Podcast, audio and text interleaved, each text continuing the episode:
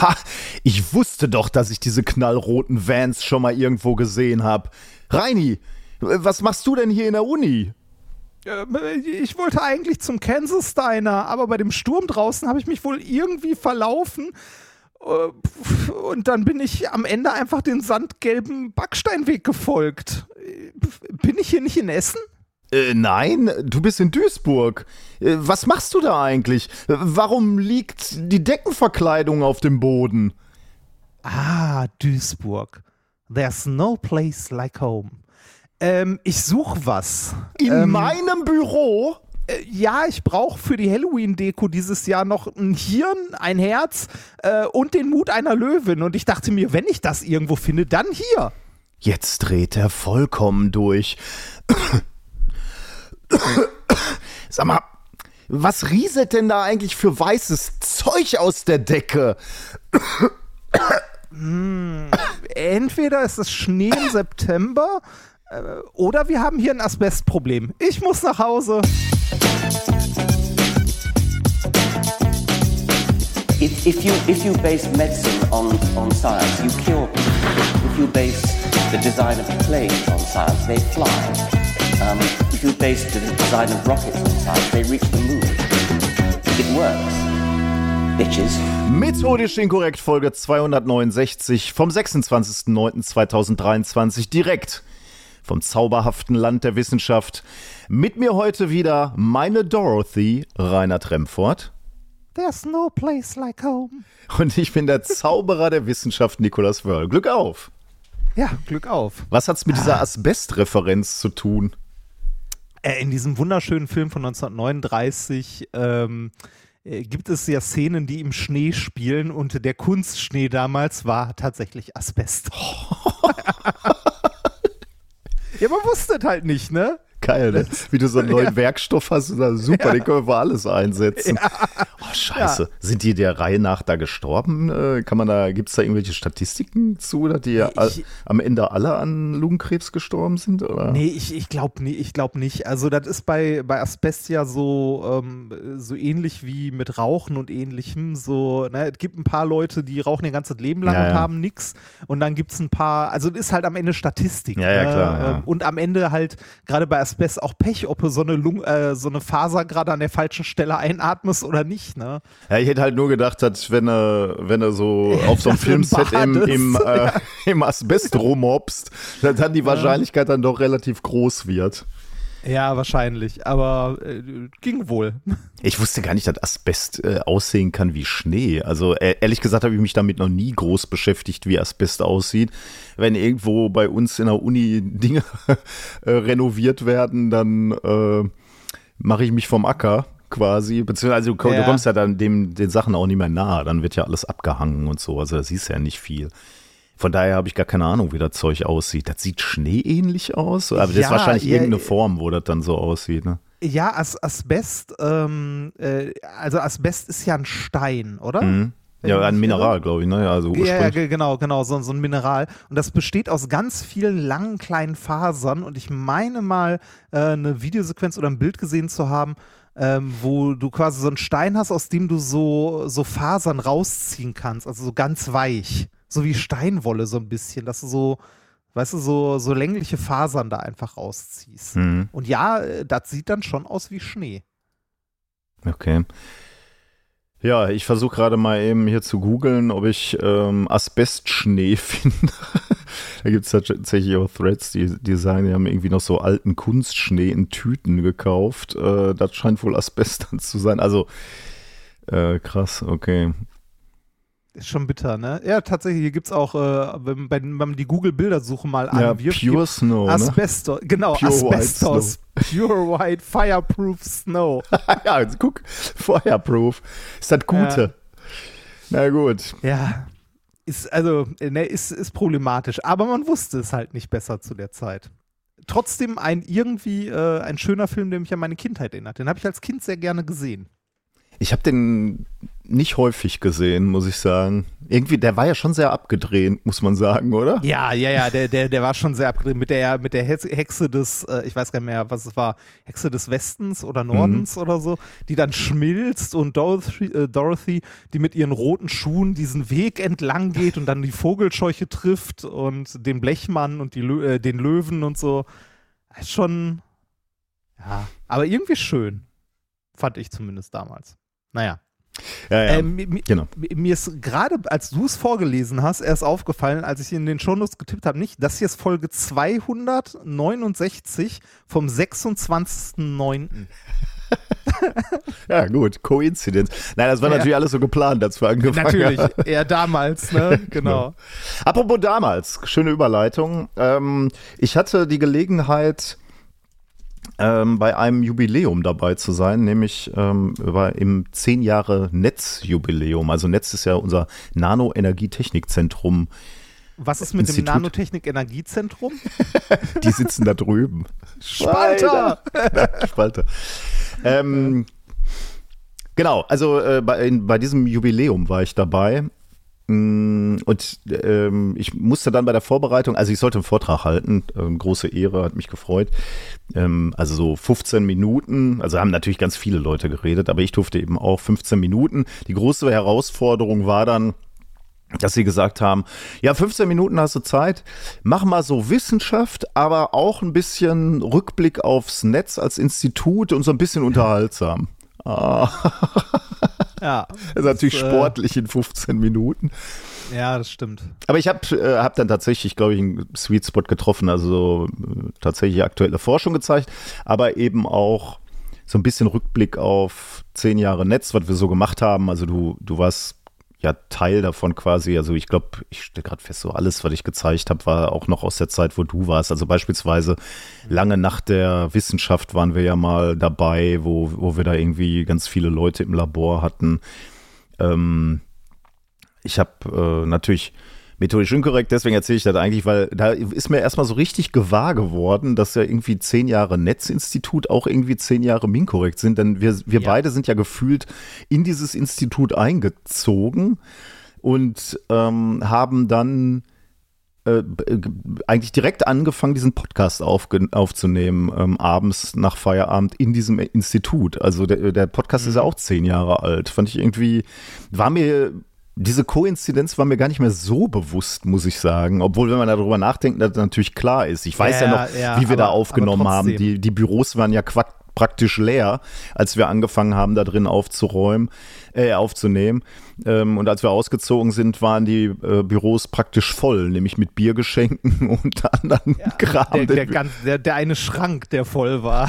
Das, ja, ich erinnere mich auch noch da gesessen zu haben mit diesem Mikrofon von eBay, da drüber Kopfhörer und diesem Behringer Mischpult, das immer Artefakte erzeugt hat am Anfang. Stimmt. Und wir, die, und wir das alles noch durchgehört haben und so. Das stimmt, ja. ja. Und äh, in dem Zusammenhang habe ich auch nochmal alte Bilder ähm, aus dem Institut mir angeguckt und habe auch teilweise ein paar Schmuckstücke gefunden, die ich da jetzt natürlich nicht prä präsentierte, aber die ich, glaube ich, noch einbaue in die in unsere zehn Jahre Minkorrekt-Show. Ähm, äh, ich möchte da ganz kurz erwähnen, wo wir da gerade sind, mal, weil es gerade thematisch passt und ich das da nachher nicht nochmal rauskramen muss, ähm, die Hausmeisterei an dieser Stelle mal kurz einwerfen. Wie mache ich das jetzt kapiteltechnisch? Das weiß ich nicht. Ich kann es aber, sonst mache ich es später. Dann müsst ihr die Folge bis zum Ende hören. Ganz am Ende kommt nochmal wichtige Hausmeisterei. Jetzt, äh, aber.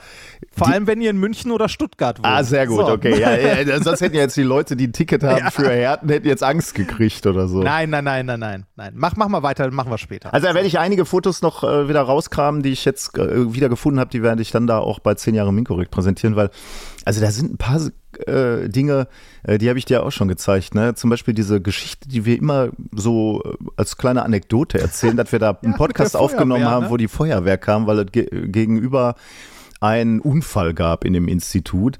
Und ich habe nicht mehr in Erinnerung, welches Gerät die Feuerwehr da aufgefahren hat. Müssen wir euch unbedingt nochmal zeigen, die Fotos. Das ist echt ganz lustig. Ähm, was ich aber eigentlich erzählen wollte noch, ähm, ich sollte also diese 15 Minuten dann ähm, halten als Vortrag und mhm. ähm, ich habe dann überlegt, wie in welchen Rahmen ich das denn gieße. Und dann habe ich mir gedacht, okay, das ist immer so, so äh, Jubiläen ist dann immer, man guckt so zurück und dann fragst du dich, was ist, wo ist eigentlich der Nutzwert, wenn man so zurückguckt? Ne? Also ja, dann hat man so Fotos und einen Lacher und so und dann klopft man sich auf die Schulter und sagt, ja, wir sind war super, was äh, sich in den zehn Jahren entwickelt hat.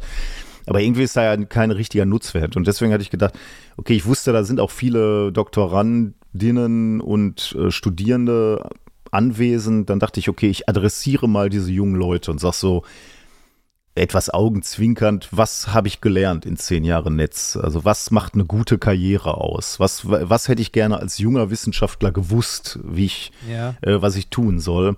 Oder wo finde ich einen Arbeitsplatz, der mir genauso viel Freude macht wie Nikolas die Arbeit im Netzgebäude sozusagen? Und da habe ich so fünf Punkte rausgearbeitet, die möchte ich mal mit dir teilen, wo ich sagen würde, okay, das sollte man sich mal überlegen, wenn, ähm, wenn, wenn man so eine also man plant ja selten Karrieren, aber wenn man so überlegt, okay, was könnte für mich wichtig sein? Häufig rutscht man dann doch irgendwo abseits rein was nicht so geplant war. Das stimmt, ja. Und manchmal fragt man sich dann halt, äh, warum bin ich eigentlich gerade so unglücklich in diesem Job oder warum bin ich gerade so glücklich in dem Job? Und äh, mhm. diese Reflexion, diese Überlegung, die kann ja nützlich sein. Und das war irgendwie so meine Hoffnung, dass ich da irgendwie ähm, Input geben kann. Ähm, der erste Tipp, den ich, also fünf Tipps. Der erste Tipp, den ich gegeben habe, äh, ist, ich muss so, so, ein bisschen zwischen Deutsch und Englisch äh, wechseln, weil der Vortrag war auf Englisch. Ich, ich sag's dann erstmal auf Englisch und dann ähm, nähern wir uns nochmal der deutschen Übersetzung. What's your why? Find a career that combines passion and purpose. Also ähm, finde Was, dein Warum. Dein Warum, dein Grund. Äh, finde eine Karriere oder einen Job, der deine Leidenschaft befriedigt und dir auch einen Zweck oder einen Purpose gibt. Mhm. Ähm, diese Frage nach dem Warum, ne, das haben wir, da haben wir ja auch schon mal drüber gesprochen. Das ist eigentlich eine Frage, die sollte man sich immer stellen, wenn man irgendwas macht. Ne? Also auch wenn man einen Vortrag hält oder so, dann sollte man sich fragen, warum mache ich den eigentlich? Will ich jetzt Wissen vermitteln? Wer sitzt mir da gegenüber? Was erwarten die? Ähm, ich, ich stelle immer wieder fest, dass man sich viel zu selten fragt, warum mache ich das eigentlich? Für wen mache ich das eigentlich? Was mhm. erwarten die Leute? Was erwarte ich von mir? Was will ich erreichen? So, manchmal nehme ich halt irgendwie so einen Vortrag an und dann ziehe ich den halt so durch. Aber es ist, glaube ich, ganz, ganz wichtig, mit der Frage zu starten, warum? Ja, ich glaube, das ist auch eine, eine, schwierige Frage. Also jetzt nicht nur bei Vorträgen oder so, sondern auch bei allem, was du so in deinem Alltag machst. Ähm, das ist eine, also ganz ehrlich, für mich ist das eine Frage, an der ich häufig zu knabbern habe. Mhm. Also so, ja, ich meine, ich, äh, ich mache mit, mit dir und mit Basti die Podcasts und so und boah, manchmal sitze ich da und, also jetzt nicht, äh, warum ich die Podcasts mache, sondern so bei anderen Sachen so im Alltag, ne? So von Sport bis ich äh, gucke einen Film, setze mich irgendwo hin, zock was oder räume die Wohnung auf und sitze da und frage mich, warum. Mhm. Das kann unschön enden. also, das, äh, aber im Job ist es, glaube ich, nochmal einen Ticken anders, aber auch ähnlich, weil du ja doch, wenn du so einen, so einen festen Job hast, sehr viel Zeit damit verbringst, ne? Dort. Ja, ja, genau. Und du machst ja auch nicht alles aus großer Freude, ne, sondern manches muss er ja halt auch machen. Ne? Also, also, wir haben schon über das Müssen gesprochen. Man ja, muss ja, eigentlich gar nichts. Ähm, manches äh, ist ein Kompromiss. Genau, genau. Das machst du, um andere Sachen genau, zu ermöglichen. Genau, ja, ja, genau. Ähm, ja, ja, das, das ist eine ganz harte, oder das kann eine ganz harte Frage sein. Und ich glaube, es ist sehr wichtig, dass man da mit sich im Reinen ist. Also wenn man so sagt, äh, ich mache jetzt, das hat jetzt alles gar keinen großen Zweck, aber macht mir Freude, dann ist das sehr okay, ne? Also das kann ja, sehr okay sein. Ich wollte gerade sagen, das ist also dieses Warum ist, glaube ich, auch immer was sehr, sehr Persönliches. Das, kann, das muss auch nichts irgendwie, äh, das muss nichts sein, was irgendwie äh, ein, ein hehres Ziel ist oder so, ich mache das, um die Welt besser zu machen mhm. oder so. Das ist vollkommen egal. Das muss nur ein Warum sein, mit dem man selber zufrieden ist. Man kann auch irgendeinen Job machen, den man äh, im Grunde nicht mag und wenn das Warum für einen ist, ich bekomme scheiße viel Geld dafür mhm. und das macht mir Freude, ist das ein vollkommen, ist das vollkommen okay als Warum. Ne? Solange man das selber halt hinbekommt für sich. Und ich glaube, dieses Warum kann sich halt auch stark ändern. Ne? Das kann heute mal ja. was ganz anderes sein als morgen oder ähm, in, in zwei Jahren. Äh, und, und auch abhängig sein von dem Job, den du gerade machst. Also diesen ja. Vortrag ja, jetzt, der kann einen ganz anderen Grund haben als der Vortrag morgen, obwohl das der gleiche, das gleiche Thema ist. Also das, das ist sehr, sehr fluid. Ich finde es witzig, dass du das mit dem Geld ansprichst, ähm, weil das war der, der zweite Punkt in diesem, äh, in diesem Satz ähm, mach dir mal Gedanken über deine Passion and Purpose, also Leidenschaft und den Zweck deines Handelns. Ist so ein bisschen natürlich why. Aber Leidenschaft ist interessant, weil da habe ich halt auch drüber nachgedacht. Und weil du gerade gesagt hast, viel Geld verdienen, ne? das kann für Leute wichtig sein. Ich finde, Ja. ich, ähm, ich stolper da immer wieder drüber, wenn ich so über also Leute beobachte, mit denen ich mal was zu tun hatte an der Uni. Ich habe ja große Glück, dass ich irgendwie viel mit jungen Menschen zu tun habe, die dann irgendwann irgendwo eine Karriere starten. Und da gibt es natürlich Leute, die gehen in alle möglichen Richtungen und manche gehen halt sehr konsequent auch in die Richtung Geld verdienen. Ne? Ja. Äh, und das kann ich auch verstehen. Also sage ich jetzt mal, wer ein, äh, promoviert hat ähm, oder auch nur einen Masterabschluss hat, äh, der kann natürlich versuchen, das finanziell gewinnbringend einzusetzen. Mo- mo- mo- Moment, Moment. Ich kann das finanziell nutzen. Ja, ich meine, gerade gerade der Doktortitel ist wirklich, also was ich tue, ne, in meinem Leben, ist natürlich finanziell ein Desaster, ne? Also du promovierst und bleibst dann Ja. an der Uni und wirst genauso Ja. bezahlt wie jeder andere, der an der Uni ist, wenn du nicht ein Professor bist. Ein Professor kriegt natürlich in der Regel mehr Geld oder eine Professorin, aber alle anderen darunter kriegen äh, weniger Geld. Ich bin mit dem Doktortitel natürlich am Ende der äh, Nahrungskette, also TVL 13 ähm, ist ja so das Limit. Danach kommen, Ja. kommen die Professoren oder, oder du hast eine gute Begründung, warum du wahnsinnig wichtig auf der Position bist. Dann kannst du, glaube ich, auch nochmal ein bisschen höher verhandeln. Aber ich sag mal so, in der Regel ist da das Limit. ja, ne? mit, mit, mit irgendwelchen Funktionsstellen als akademischer Rat, Ja, irgendwas, sonst wo, Leitung, äh, ne, da, da gibt's dann, also da, da rückst du aber dann, glaube ich, auch, ich weiß gar nicht mehr, ob du dann noch normal öffentlicher Dienst bist oder schon in diese Beamtenrichtung rückst. Also, Ja, ein bisschen, ein bisschen äh, aber ich, es ist, es ist selten. Ja, genau, Äh, ja. Also sehr, sehr selten, dass es sowas gibt. Und das ist natürlich ein absolutes Desaster. Ne? Wenn du in die Industrie gehst und ich sehe dann ja die Leute, äh, dann verhandeln die über ganz andere Einstiegsgehälter. Und dann frage ich mich die mal so, stört mich das eigentlich gar nicht, dass Leute halt äh, viel früher noch in ihrer Karriere sind, losstarten und dann und ein Drittel mehr verdienen oder keine Ahnung, äh, wie viel mehr. Und dann habe ich immer wieder festgestellt in meinem Leben, nö, das stört mich eigentlich überhaupt nicht, weil Geld ist nicht mein Antrieb. Ich, und ich will das nicht abwerten. Ich kann verstehen, dass das für manche Leute wichtig ist. Und ich weiß natürlich jetzt auch, dass ich äh, aus einer sehr äh, privilegierten Situation Sehr spreche. sichere. Denn TVL Ja, ja. 13 ist ja jetzt nicht schlecht, also bei Weitem Ja. nicht. Also ich bin sehr, sehr zufrieden mit dem äh, Lohn. Aber es geht halt immer mehr, mehr, mehr. Ne? Aber das, dieses mehr, mehr, mehr und ein schönes Auto fahren oder Dienstwagen vom, von deiner Firma gestellt kriegen oder so, das ist jetzt, äh, sage ich jetzt mal, nicht meine Triebfeder.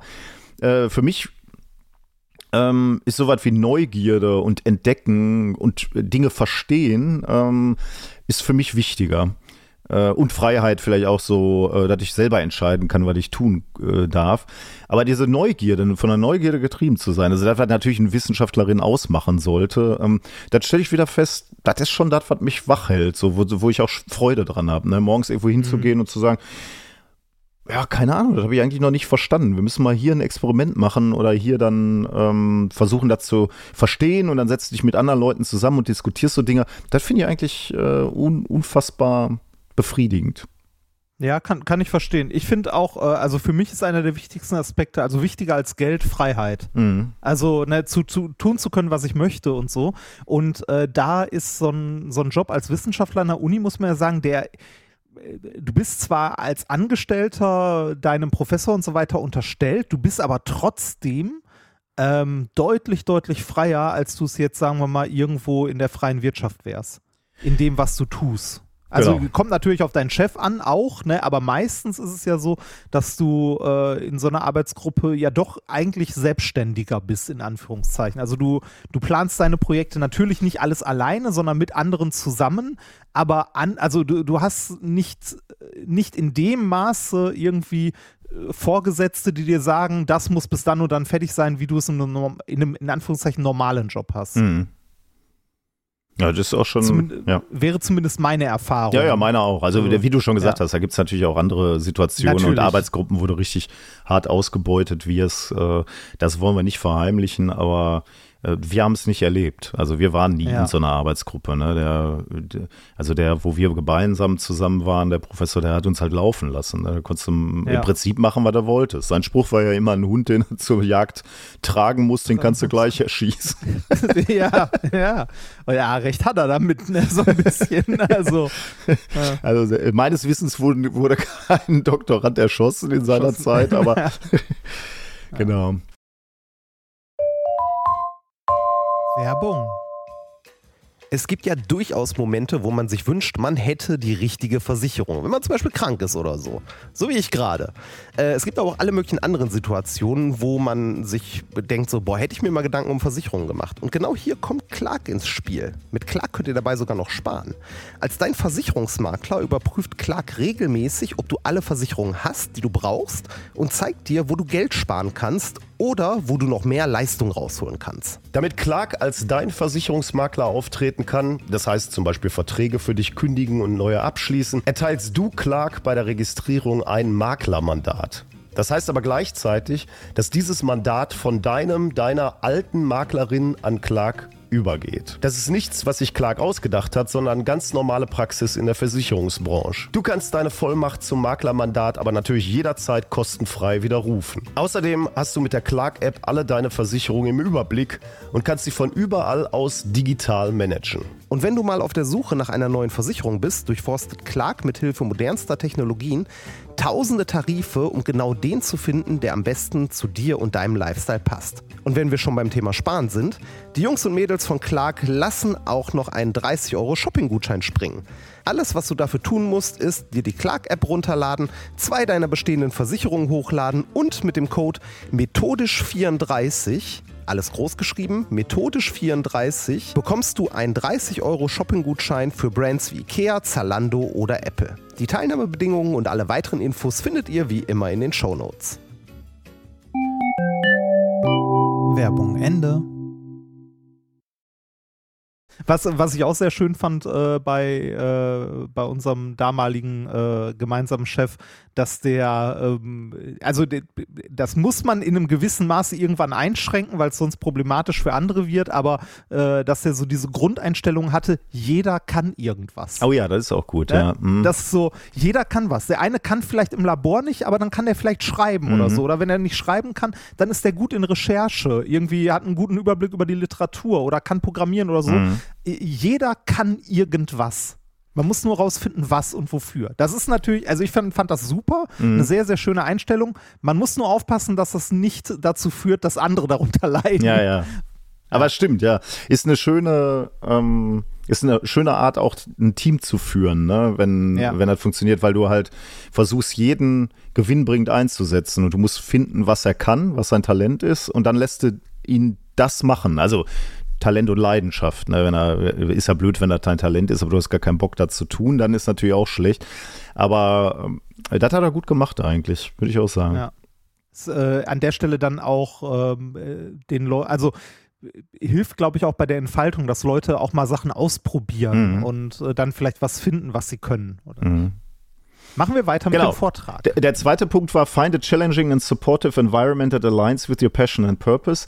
Ähm, da, also ich, ich fand wichtig, diese äh, Leute, die dich unterstützen ne, und fördern auch, aber auch eine Umgebung, die dich herausfordert. Und die Wissenschaft ist natürlich eine herausfordernde Situation, weil immer Leute da sind, die mehr wissen oder die dich, ähm, die mit dir ein Paper schreiben und du lernst wieder. Und das finde ich irgendwie sehr ähm, befriedigend und äh, nebenbei methodisch inkorrekt ist ja auch so eine Sache, die uns immer wieder herausfordert. Also, dass, man so sagt, ähm, weiß ich nicht, wir, mal, wir nehmen jetzt einen Podcast auf äh, jede Woche. Das ist ja erstmal, als wir gestartet sind, musste man sich ja erstmal gucken, werden wir so viele Themen haben? Können wir so lange reden? Wird das unterhaltsam genug sein? Das war ja eine echte Herausforderung. Und dann irgendwann zu sagen, okay, lass mal auf die Bühne gehen. Da, also ich gerade, ich war da ja wahnsinnig nervös, ob, ob, das, ob wir Das war nur dein Blutdruck. Und dann zu sagen, okay, lass daraus mal eine ganze Tour machen, lass mal irgendwie 30 Termine. Also immer wieder eine Herausforderung. So nicht, also für mich wäre schlimm, in einem Job zu sein, wo ich irgendwie mit 25 angekommen bin und weiß, so bis zur Rente machst du jetzt im Prinzip das immer das Gleiche. Ich weiß gar nicht, ob es noch so viele Jobs in der Art gibt, weil ich glaube, die Arbeitswelt ist insgesamt sehr im Wandel. Aber ähm, Also ich hätte jetzt gesagt, wenn du nicht gerade in irgendeiner Behörde bist, äh, also äh, auch in Behörden ändert sich das, aber da würde ich sagen langsamer. Ne, Also ähm, eine, äh, eine gute Freundin aus Schulzeiten damals noch, ähm, die ist, äh, also unsere Wege haben sich so ein bisschen nach dem Abi quasi getrennt. Äh, die ist äh, so in Richtung Behörden gegangen, hat äh, Ausbildung bei der Stadt gemacht und so weiter und sich da immer weiter die Karriereleiter hochgearbeitet, äh, ist da jetzt in einer Behörde tätig als Leitung. Ne, also als, als Mhm. Teamleitung und auch generell als Bereichsleitung und so. Und äh, die hat mir erzählt, dass sie letztens äh, zwei Monate damit verbracht hat, Kisten zu schleppen, um, um das Hänge, also um die Akten den, der Hängeregister in die neuen Beweg, also in das neue Archivsystem zu bringen und einzuordnen. Hat sie das als challenging äh, empfunden oder nur als Scheiß? Nee, das äh, äh, also sie hatte gesagt, so in der, in den, also in den Monaten konnte sie sich das Fitnessstudio sparen. okay, wenn du es so annimmst, ist gut. Ja. Ja, also wir, wirklich Aktenberge äh, durch die Gegend schleppen. Ne? Ja, da, da, da wird da nicht ein Umzugsunternehmen oder so geholt. Das müssen die selber machen. ähm, äh, das äh, spätestens das Einsortieren in die Register mussten die selber machen, ja. Okay, krass. Na gut. Und äh, ja, über, überhaupt, dass äh, das alles in Papierform umzieht Mhm. und umgeräumt wird und so. Da denkst du so, okay. krass. Naja, aber ja, ich glaube, ich glaube, du hast vollkommen recht. Jeder Job äh, ändert sich mit der Zeit und man sollte sich halt mitändern. Und wenn man das nicht tut, wird es irgendwann wahrscheinlich problematisch. Ne? Mhm. Ja, aber ich meine, die Herausforderung wirklich auch so, man, manchmal leide ich ja auch so darunter, dass ich mir zu viel aufhals und dann immer so auf Ja. meine Wochen gucke und dann sehe ich so, oh, in zwei Wochen muss ich schon dies machen und das ist so ein dicker Klotz und danach in der Woche ist schon wieder das und dann das. Ja. Und manchmal denke ich so, boah, das hat immer so stressig, kann ich nicht mal so drei Monate dahin dümpeln. Aber dann stelle ich halt auch fest, das ist halt auch irgendwie meine Natur. Ich muss so ein bisschen herausgefordert sein und immer auch Dinge machen, wo ich auch so ein bisschen, ja, Schiss hab oder ähm, ähm, und, und dann meine ich halt so mit Challenging, ja? also so was, was dich weiterbringt, so. Also wo du nachher sagst, okay, das, da hatte ich Muffe vor und das ist dann doch gut, ganz gut gelungen irgendwie. Ja, dann würde ich halt sagen, dass man sich so ein Umfeld sucht. Und wenn man nicht in, im Job hat, dass man den, diese Herausforderungen dann auch woanders findet, im Privaten. Ich meine, wenn du jetzt sagst so, okay, ich habe noch ein Kind, so kann ich sagen, okay, das ist auch eine Herausforderung. Also, Ja. aber so, dass man nicht so zehn Jahre dahin dümpelt, sondern dass Dinge in, in Bewegung sind, dass Dinge passieren, so. Mhm. Ähm, der nächste Punkt, Punkt Nummer drei, ähm, hatten wir hier schon mal drüber gesprochen, ist mir so aufgefallen, als, als Marie so krank war. Und das habe ich den jungen Studierenden und Doktorandinnen dann auch gesagt. Die Frage ist nicht, wann dein, äh, nee, die Frage ist nicht, ob dein Leben irgendwann hart wird. Die Frage ist, wann das Leben hart wird. Weil gerade, ich habe mich halt erinnert äh, daran, als ich Doktorand war, ne, da war einfach das Leben total einfach. Ich war nur mit meiner Frau zusammen. Ich habe äh, die Wochenenden war ich im Labor. Die Arbeit hat Spaß gemacht ähm, und Probleme hatten wir nicht. Ne, das war alles super. Aber das Leben wird nicht so bleiben. Und die Message, die ich dann ge- gemacht habe, ist, ja, man weiß also, irgendwann wird das Leben hart. Also mal, phasenweise. Muss ja nicht immer hart bleiben, aber es wird hart. So wie bei Ma- Marie halt äh, im letzten Jahr für uns, wo wir richtig auf die Fresse gekriegt haben. Und die, äh, die Message, die ich gegeben habe, ist, das Einzige, was du tun kannst, um dich darauf vorzubereiten, ist, du musst in einem guten Team sein oder in guten Teams sein. Das heißt also, ähm, verschwende deine Zeit nicht in so toxischen Beziehungen, sage ich jetzt mal, beispielsweise im Privaten, weil die werden dir nicht helfen, wenn das Leben hart wird. Denn dann brauchst du volle Rückendeckung. Und das muss im Guten schon äh, eine, eine gute Rückendeckung sein, denn im Harten wird es richtig auf die Probe gestellt. Und das meine ich halt im Privaten, im Freundeskreis, aber auch eben im Beruf. Ne? Du musst auch im Beruf in einem guten Team sein, wenn irgendwie möglich. Weil wenn es hart wird, dann willst du nicht mit Arschlöchern zusammenarbeiten. Weil die, die dann irgendwann sagen, der war schuld oder so. Oder wenn, du- wenn du Hilfe brauchst, so wie ich mit Marie, wo ich gesagt habe, ich mu- muss mich jetzt hier ein bisschen rausziehen, dass die Leute dann alle sagen, ist kein Problem. Sag, Ja, wenn, wenn so wir dir machen, helfen ne? können. Ne? Ja. Und äh, da schon dran zu denken, wenn nur alles gut ist, da bin ich ja eigentlich gerade in einer toxischen Umgebung. So, also, das ist jetzt vielleicht ein bisschen Klischee auch, aber da sind wir wieder bei diesem, ich will viel Geld machen, ne? Ich weiß nicht, ob das so menschliche Umgebungen sind. Ne? Du Ja. kannst, wenn alles gut läuft, kannst du Vollgas geben und, und Geld verdienen. Aber was passiert, wenn dir das dann, kann der Manager, der dann die sechsstelligen Summen äh, einstreicht, kann der dann sagen, ich muss jetzt mal ein bisschen zu Hause bleiben, weil ähm, geht mir gerade nicht so gut? Ich, ich würde sagen, gerade bei sowas kommt es sehr auf die Firma und das Arbeitsklima dort an. Ich glaube, dass es durchaus Firmen gibt, in denen das geht. Mhm. Also ne, ich glaube, äh, du wirst schon recht haben, ne? wenn man irgendwie bei der, äh, bei der anonymen, äh, was weiß ich, äh, Beratungsfirma irgendwo ist, wo man einer von 100.000 Anzugträgern ist, die irgendwie Firmen und Geldflüsse optimieren oder so, dann mag es sein, also dann kann ich mir auch eher vorstellen, dass es da schwieriger wird. Aber ich habe durchaus schon äh, Unternehmen erlebt, muss ich allerdings sagen, Mhm. es waren kleinere, äh, wo das ging. Auch. Okay, ja. Wo auch, also ähm, ich, äh, also ich habe eine, äh, eine kleine, eine kleine liebe Softwarefirma aus Köln, äh, die, die Bevuta, also da, da habe ich auch schon erlebt, dass der, dass der Chef, äh, also dass da ein sehr familiäres Umfeld Mhm. war, ne? Von irgendwie ähm, Leuten, die äh, private Probleme hatten und deshalb irgendwie mal ein halbes Jahr raus sind oder Hilfe brauchten, denen geholfen wurde, äh, bis zu gesundheitlichen Problemen, wo halt dann auch ne, halt nicht auf äh, Kostenminimierung und Gewinnoptimierung, sondern halt, äh, wo es um den Menschen ging und nicht um die Arbeitskraft und das Geld.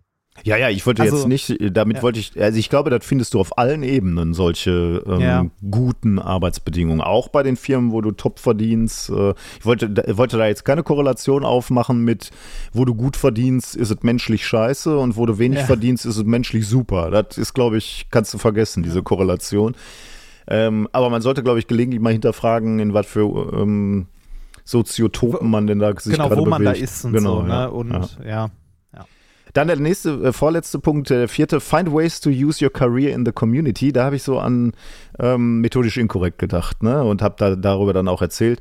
Ähm, also wir sind Wissenschaftler und dann ist die Frage, sind wir das nur im Labor und abends gehen wir nach Hause oder sind wir das auch noch darüber hinaus? Kann man daraus irgendwas machen? Und ich finde, wir beide haben das halt die ganze Zeit und immer gemacht. Klar, methodisch inkorrekt ist dann groß geworden und das machen wir jetzt ähm, aus Freude, aber natürlich auch irgendwie aus so einer Verantwortung, weil wir einfach viele Leute erreichen und äh, man merkt ja, dass es euch halt auch Freude macht und dann zieht man das halt durch. Aber Reini und ich, wir haben das ja schon gemacht, als wir uns irgendwo auf Bühnen von irgendwelchen äh, Museen gestellt haben, und da, um da zehn Kindern zu bespaßen. Ne? Ja, und das, das haben wir ja stimmt. nicht gemacht, weil wir damit Geld verdient haben. Auch nicht, weil wir da standen und gedacht haben, okay, wir fangen jetzt hier mit den zehn Kindern an und dann sind äh, in zwei Jahren stehen da tausend Kinder. Da haben wir nicht, wir haben das einfach nur aus Freude gemacht und weil wir irgendwie gedacht Ja. haben, wir haben jetzt Physik gelernt und wir wollen irgendwie ein bisschen was zurückgeben. Also ich habe da nie irgendwie strategisch drüber nachgedacht. Ja, natürlich, also ne, ähm, für mich ist das mittlerweile ja ein Teil meines Jobs. Also, ne, die, die Podcasts und auch dieser Podcast und so. Ähm, aber ich, äh, also ich habe nie, wenn wir irgendwie zusammen auf Bühnentour oder so sind, habe ich nie den Gedanken so, oh, das ist jetzt aber schön, da verdienen wir richtig Geld.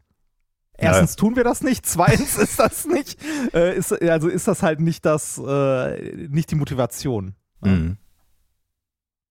Genau, äh, also aber ich muss sagen, so, ähm, äh, das macht mir wirklich auch Freude, dass wir irgendwie so was, äh, also am, am Anfang irgendwie so was total freiwillig, hobbymäßig äh, zurückgegeben haben. Und ich glaube, das ist, glaube ich, was, was auch anderen Freude machen könnte, wenn man irgendwas kann, dann man dann sagt, so, ich mache einen Kurs in der Volkshochschule oder ich mache irgendwie äh, im Jugendheim Ja. irgendeinen, irgendeinen Kurs. Also irgendwie Da- hat da- mir das immer Spaß gemacht. Ich habe auch äh, mit, ja, genau.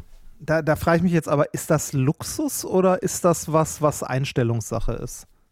Also sind wir da gerade in der, in der Position, dass wir das Glück haben, dass unser Job sich auch eignet, um Mhm. irgendwie äh, interessante Geschichten aus der Wissenschaft zu erzählen? Das ist ja relativ naheliegend. Aber- Mhm. Ja, gute Frage.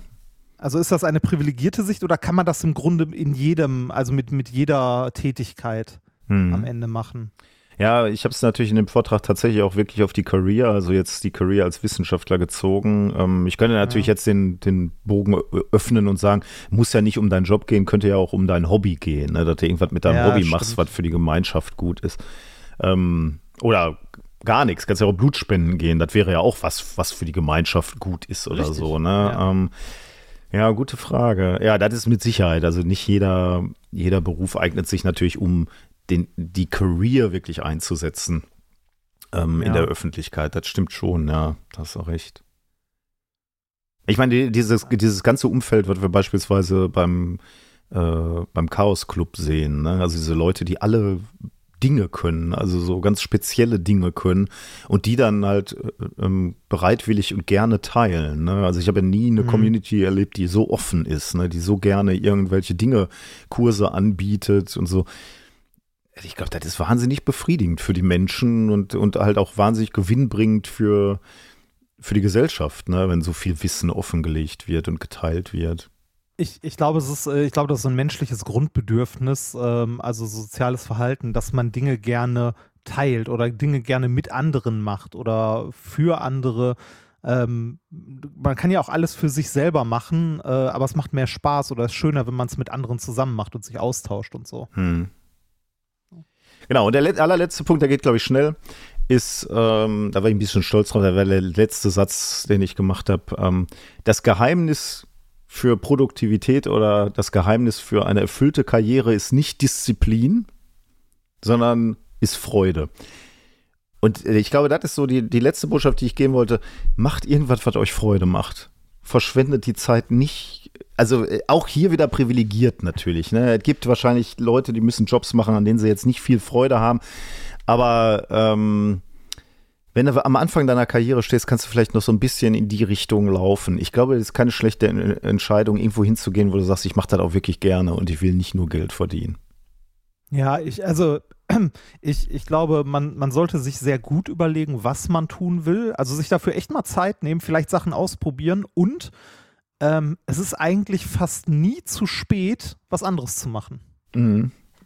Also ähm, mich hat da einen, äh, Freund damals zu meiner WG-Zeit sehr äh, inspiriert, der, äh, also was heißt inspiriert, ist vielleicht zu viel gesagt, aber äh, fand ich bewundernswert. Der ähm, hatte sein, äh, sein Abi nachgemacht, also an einem Berufskolleg mit einem, äh, mit einem anderen Freund von uns, dadurch haben wir den kennengelernt. Äh, der war zwölf Jahre beim Bund, also ne, hatte sich verpflichtet, äh, war auch irgendwie in Afghanistan und so, ist halt viel rumgekommen und hat dann gesagt so, boah, ich will was anderes machen, ich will irgendwas komplett anderes machen, hat äh, halt ne, da Ende, also hat das Ganze abgeschlossen und ist jetzt Zahnarzt. Okay, das ist mal. Ja. Also hat, hat dann sein, äh, also hat dann angefangen, äh, sich drum zu kümmern, hat halt auch viel, also hat lang gebraucht, bis er dann den Studienplatz hatte, hat irgendwie seine Abfindung vom Bund genommen, um irgendwie Zeit zu überbrücken und äh, halt auch äh, Medizinstudium ist ja auch nicht ganz, ganz billig, ne, mit den ganzen Sachen, die man da so braucht. Äh, das hat er aber Bock drauf, wollte er machen und mittlerweile ist er Zahnarzt. Ich bin mir gar nicht mehr sicher, ob der sogar nicht ins Ausland noch gegangen ist. Mhm. Ich habe ihn lange nicht mehr, lange nicht mehr gesehen. Äh, aber da, das fand ich krass. Und der war auch, also der war jetzt nicht jung. In der Zeit, als ich in der WG gewohnt habe, so Anfang 20, war der, glaube ich, äh, Ende 30. Mhm. Also zu der Zeit kam mir das halt alt vor. Aber in dem Alter, also ne, in dem Alter in Anführungszeichen, so Ende 30, Anfang 40 nochmal zu sagen, ich mache was komplett anderes. Und der ist damit glücklich geworden. Also ich glaube, es ist nie zu spät, einfach was anderes zu machen, wenn man damit glücklicher wird. Ja, guter Hinweis. Also ich meine, du bist ja auch so ein bisschen ein Beispiel, ne? Du hast auch promoviert in Physik und dann Ja. ist ja so ein gewisser Weg vorgeschrieben und du hast ja auch ein paar Sachen probiert, aber hast dann irgendwann die, also in Anführungsstrichen harte Entscheidung getroffen zu sagen, äh, das, das macht mir jetzt aber alles nicht so Freude. Und ich meine, dann die Erwartungen zur Seite zu schieben und zu sagen, äh, ich mache was anderes. Äh, und das hat jetzt erstmal in erster Linie nichts mit meinem Doktortitel zu tun. Ist ja auch, das muss man sich ja erstmal trauen eigentlich, ne? Ja, also, also ja. Und auf Geld, du hast auf Geld verzichtet ja auch, hättest ja auch eine Karriere machen können, da hättest du viel mehr Geld oder mehr Sicherheit auf jeden Fall haben können erstmal. Ja, aber da, da wusste ich ja relativ schnell, damit bin ich unglücklich. das hab ich Ja, gut, aber trotzdem. Aber dann, das ist ja genau mein Punkt, den ich mache. Ne? Such dir einen, einen, Job, äh, wo du nicht durcharbeitest, sondern wo du froh bist, wo du Joy hast. Ja, So. Und äh, das muss. ich hatte das, aber auch verdammt viel Glück. Ja, dabei. hätte- diese Einschränkung hätte ich jetzt auch gemacht. Du hast natürlich Glück gehabt, dass du so kongeniale Partner gefunden hast. Natürlich. Nein, also das Plural? Noch jemand? Jetzt ist nur die Frage, meinst du mich oder Basti? Ja. Äh, genau. Ja, genau, das war mein Vortrag. Ähm, wollte ich, wollte ich einmal mit euch teilen. Was hast Ich du hoffe, erlebt? der hat gute Resonanz. ja, äh, gefunden. ich war Ähm, zufrieden, ja. Ich habe äh, abgeschlossen mit unserem Video Supergeil Wissenschaft.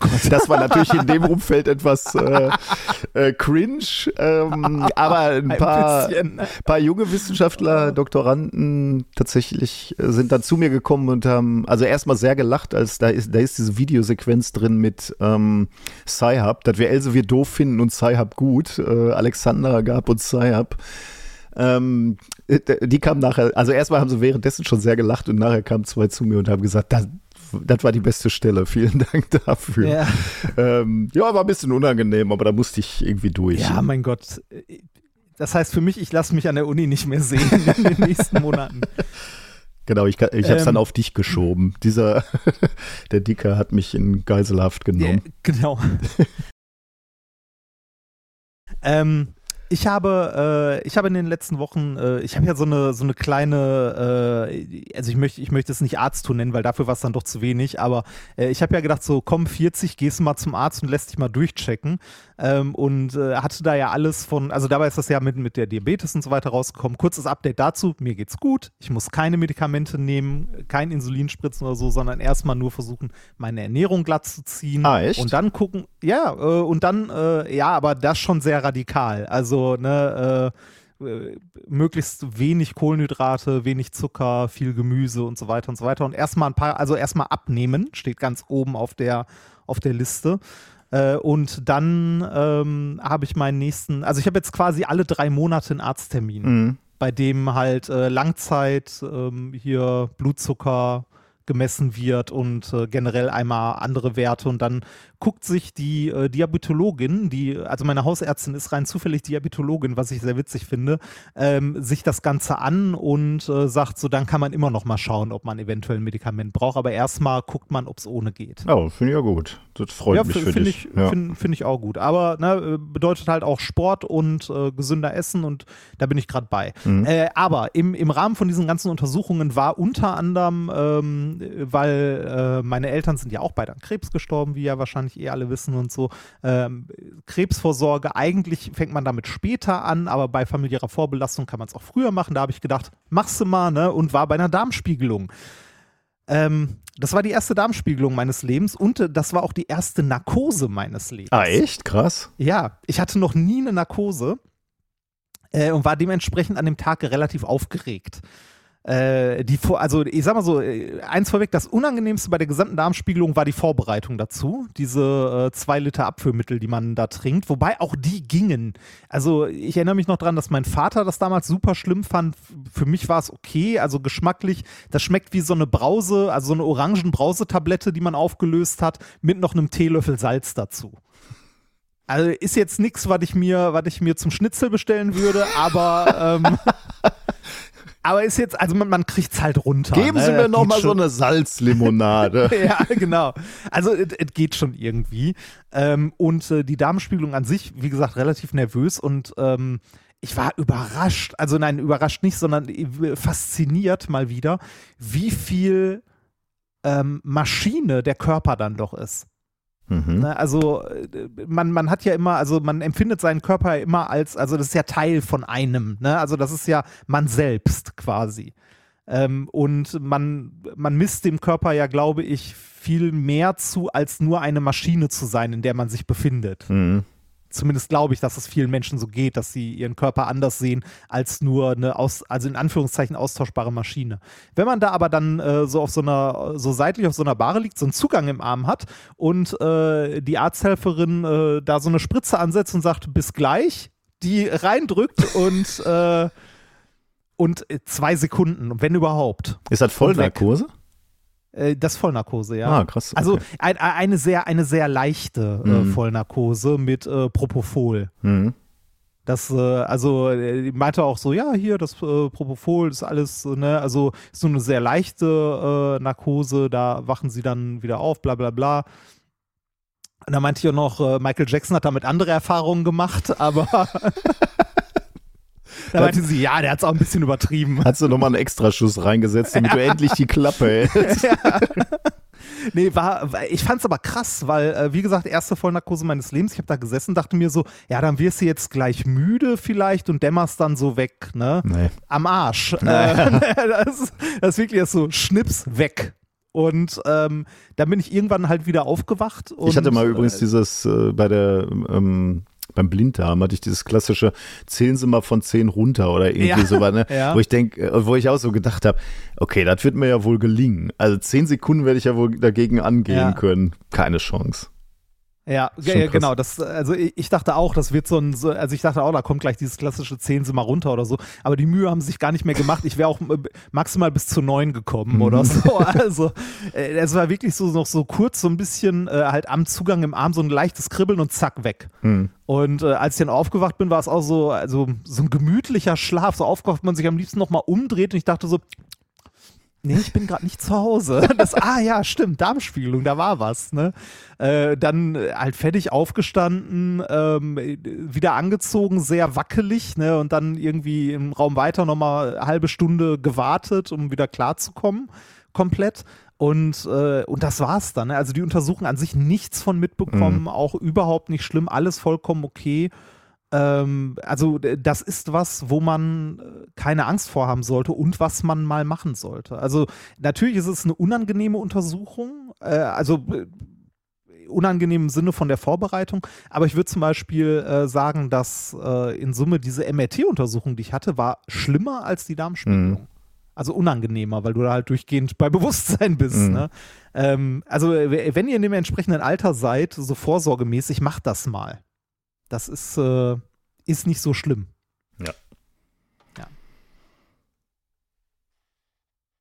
Ähm, Ja. ja. ich äh, habe gerade gedacht, ja, gerne, ja. Ich hatte noch, Ich- äh, ja.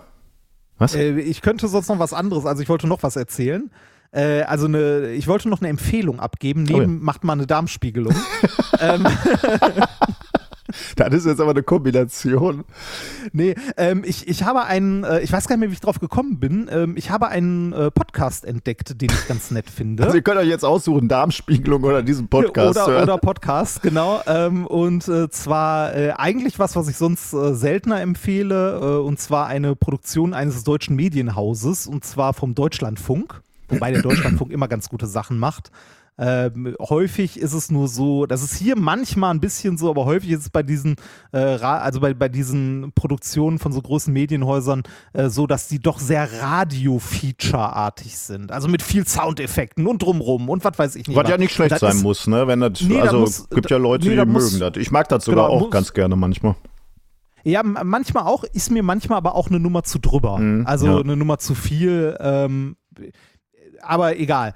Ähm, der Podcast, den ich äh, gerne empfehlen möchte, heißt Tatort Kunst. Okay. Und das von einem Kunstbanausen wie mir. wie wenn du dich erinnerst, als wir im Zwinger waren und so Ja, ja. äh, in ähm, Dresden. Dresden. Ja. Äh, trotzdem, äh, der Podcast ähm, gefällt mir. Also Warum ich habe davon Tatort? Was, was, was heißt Tatort? Ähm, äh, da wollte ich, äh, das wollte ich gerade erzählen. ja. Ich habe ein paar Episoden davon jetzt äh, gehört. Es geht immer um, äh, um Kunst, aber um äh, Kriminalität im Umfeld äh, der Kunstszene quasi. Okay, also so Bildfälschen und sowas? Genau, sowas. Also die, die Kurzbeschreibung des Podcasts ist, das Kunstgeschäft ist ein verschlossener Milliardenmarkt und der Blick hinter diese glitzernden Fassaden ist oft unmöglich. Dabei gehören gefälschte Bilder oder nicht geklärte Hm. Besitzverhältnisse bei Kunstwerken zum Alltag. Oh ja, kann man sich Wir vorstellen. decken exklusive True Crime Fälle auf und behandeln das, worüber die Kunstwelt lieber nicht so gerne spricht. Also äh, es, ähm, es geht, also es geht um äh, Kunstfälschungen, es geht um, wie du gerade schon gesagt, ungeklärte Besitzverhältnisse. Ähm, ich habe zum Beispiel die, die erste Folge ist eine Doppelfolge, heißt äh, der doppelte Macke oder Mack. Das ist äh, ein Künstler. Da wird ein, ähm, da wird bei einem großen englischen Auktionshaus ein Kunstwerk versteigert für eine relativ hohe Summe, also steht im Katalog zur Versteigerung. Ähm, und jemandem fällt auf, dass genau das gleiche Kunstwerk bei einem anderen großen Auktionshaus ein paar Jahre vorher versteigert wurde. Die Kunstwerke sind fast gleich. Man weiß aber nicht, welches davon ist denn das Original und welches ist die Fälschung. Oder es, es sind beides Originale oder ne? Und ähm, das ist ein Podcast, der von einem, von einem Duo moderiert wird, von Rahel Klein und Stefan Koldehoff. Und äh, die, äh, die reisen dann teilweise auch äh, zu den Auktionshäusern und so, reden da mit Leuten und, und erzählen so ein bisschen die Geschichte Mhm. dazu äh, und klären das dann nach und nach auf. Ähm, bei diesem, Do also bei dieser Doppelfolge der doppelte Mark ist es so, dass die auch einen äh, Kunstfälscher interviewen, der halt irgendwie äh, einer der, der besten Kunstfälscher der Welt ist, äh, von dem wahrscheinlich immer noch irgendwo gefälschte Werke im Umlauf sind. Und der ist auch ein ganz witziger Interviewpartner, weil der so äh, der, also der, der wirkt halt, also ist ein Krimineller, aber ein sehr netter Krimineller. Ja, ich würde auch Und- sagen, also so auf der Skala der Kriminellen würde ich sagen, sind, die, sind mir die Kunstfälscher schon sympathischer als so Raubmörder oder so, oder? Ja, ja, ja, ja, ja, genau. Also äh, ich finde ihn persönlich sehr unterhaltsam, den Podcast. Also mir, mir gefällt der sehr gut. Ähm, kann ich auch nicht also kann ich auch nicht etliche Folgen am Stück hören, weil es mir dann doch manchmal ein bisschen zu radiolastig ist. Aber äh, generell finde ich die Idee, äh, eine, also True Crime Podcasts gibt es ja wie Sand am Meer, aber einen über die Kunstszene zu machen, finde ich wirklich, also eine wirklich schöne Idee. Ähm, und äh, also die Folgen, die ich bis jetzt gehört habe, da geht's, also es gibt noch nicht ganz so viele. Ich glaube, es sind aktuell sieben Folgen. Ähm, ich empfehle es trotzdem, auch wenn es wenig Folgen hat, weil es vom Deutschlandfunk ist. Also das Ding wird nicht morgen eingestellt werden. Äh, und die sieben Folgen, selbst wenn es die sieben nur bleiben, äh, lohnt es sich trotzdem, sich das mal anzuhören. Ähm, die Folgen, die ich bis jetzt gehört habe, waren einmal die mit, diesem, mit dieser doppelten Fälschung, dann irgendwelche äh, Kisten von Raubkunst, bei denen einzelne Bilder wieder aufgetaucht sind, man sich aber fragt, wo der Rest ist und wem die denn am Ende gehören. Also wie ist das überhaupt rechtlich? Ne? Also wer hat Anspruch darauf und so?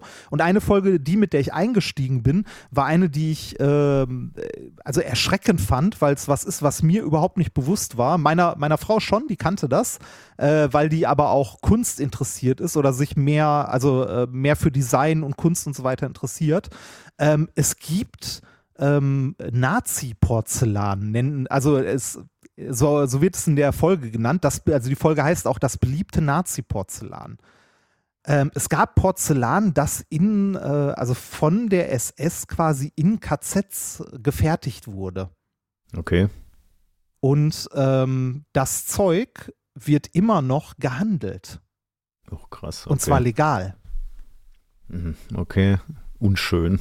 Äh, Genau, und äh, dem, also diesen, äh, also diesem Markt, also dass es äh, einen Markt an Nazi-Devotionalien gibt, der immer noch gehandelt wird und das auch zu unglaublich hohen Preisen von äh, manchen Auktionshäusern. Da sind auch skurrile Sachen bei, sowas wie die Unterhose von Göring.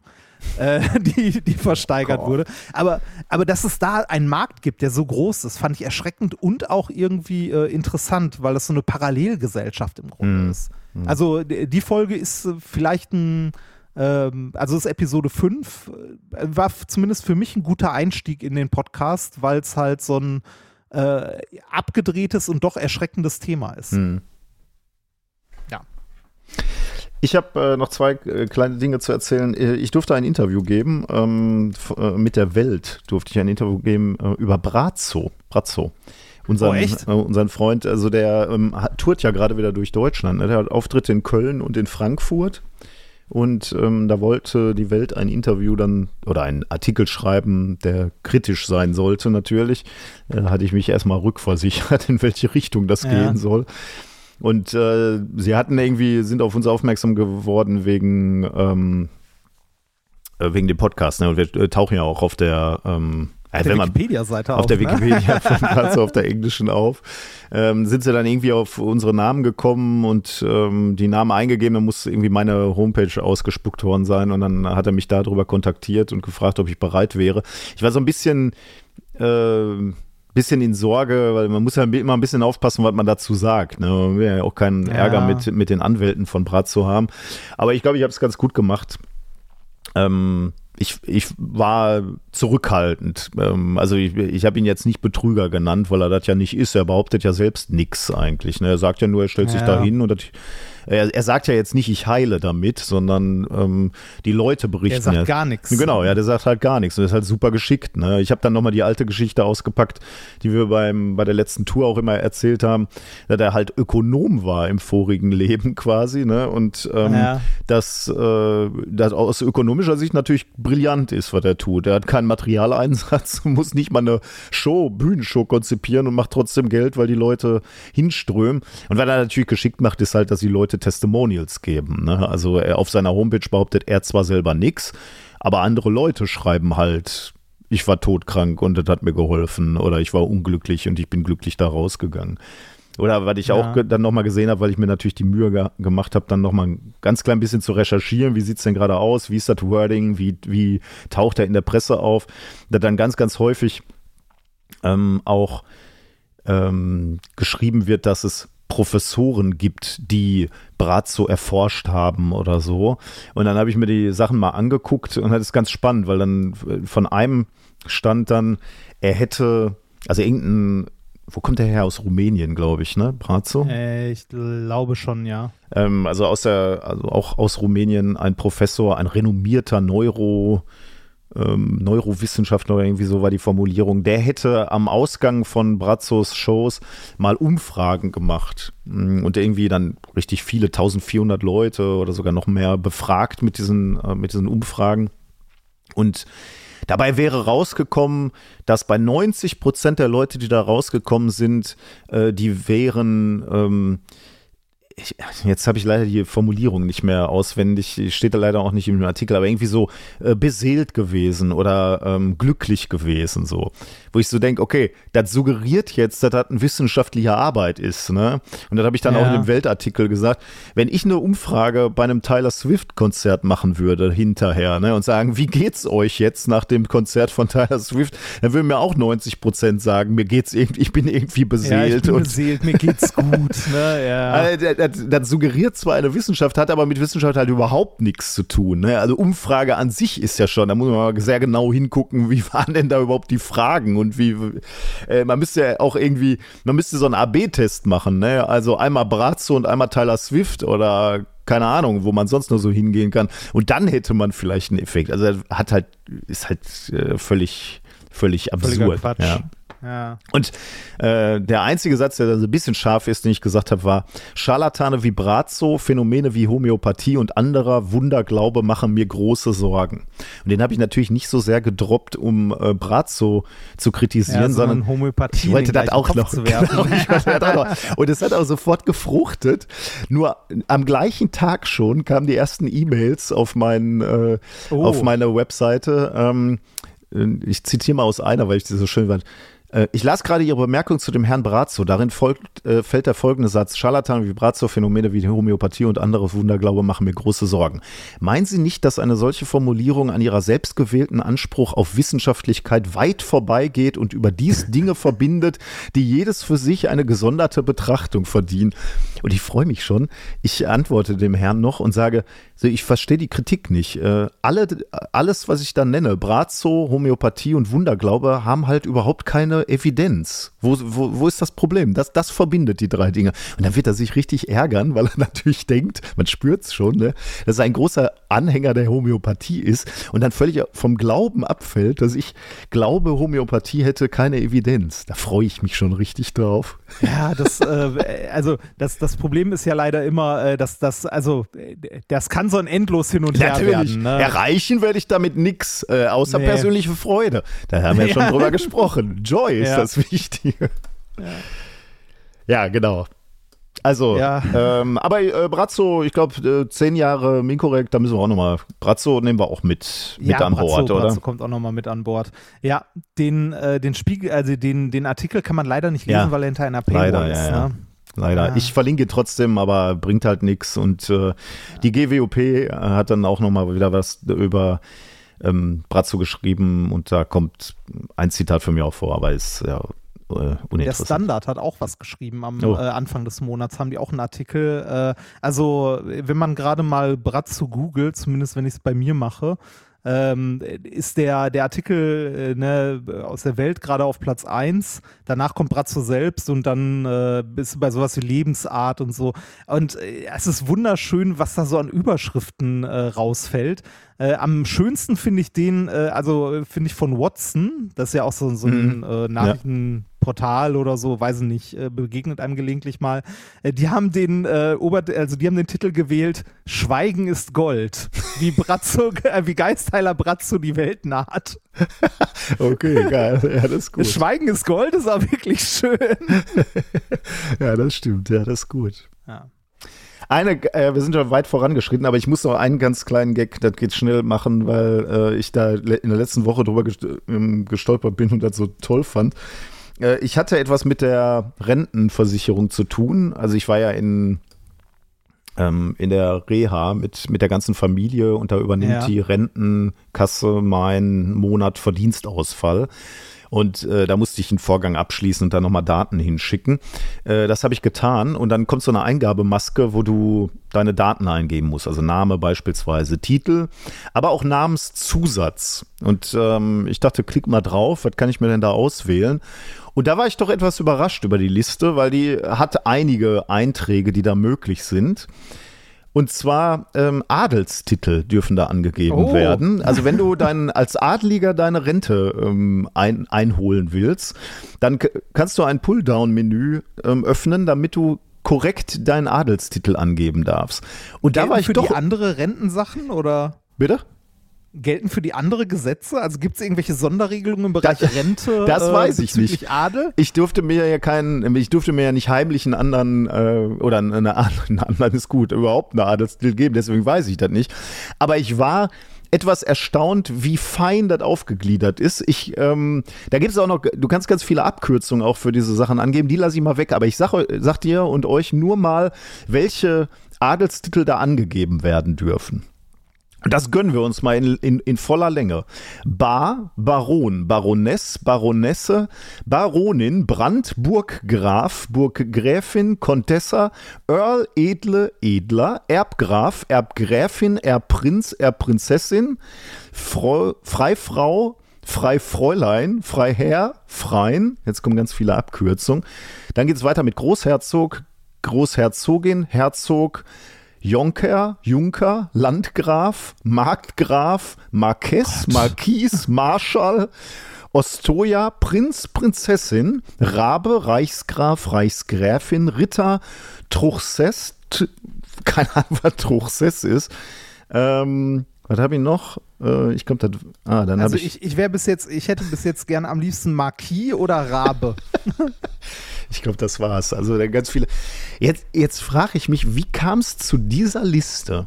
Hat da mal irgendwann ein Landgraf äh, einen Vorgang gehabt mit der Rentenkasse, hat festgestellt, ich kann hier gar nicht eingeben, dass ich Landgraf bin, hat sich fürchterlich beschwert und irgendeiner, der für die Software an der Rentenkasse verantwortlich ist, hat sich gedacht, okay, bevor ich diese Scheiße nochmal machen muss, mache ich jetzt so einen Komplettdump von ähm, Adelstiteln, die man in Deutschland führen kann und hat die einfach komplett da reingekippt.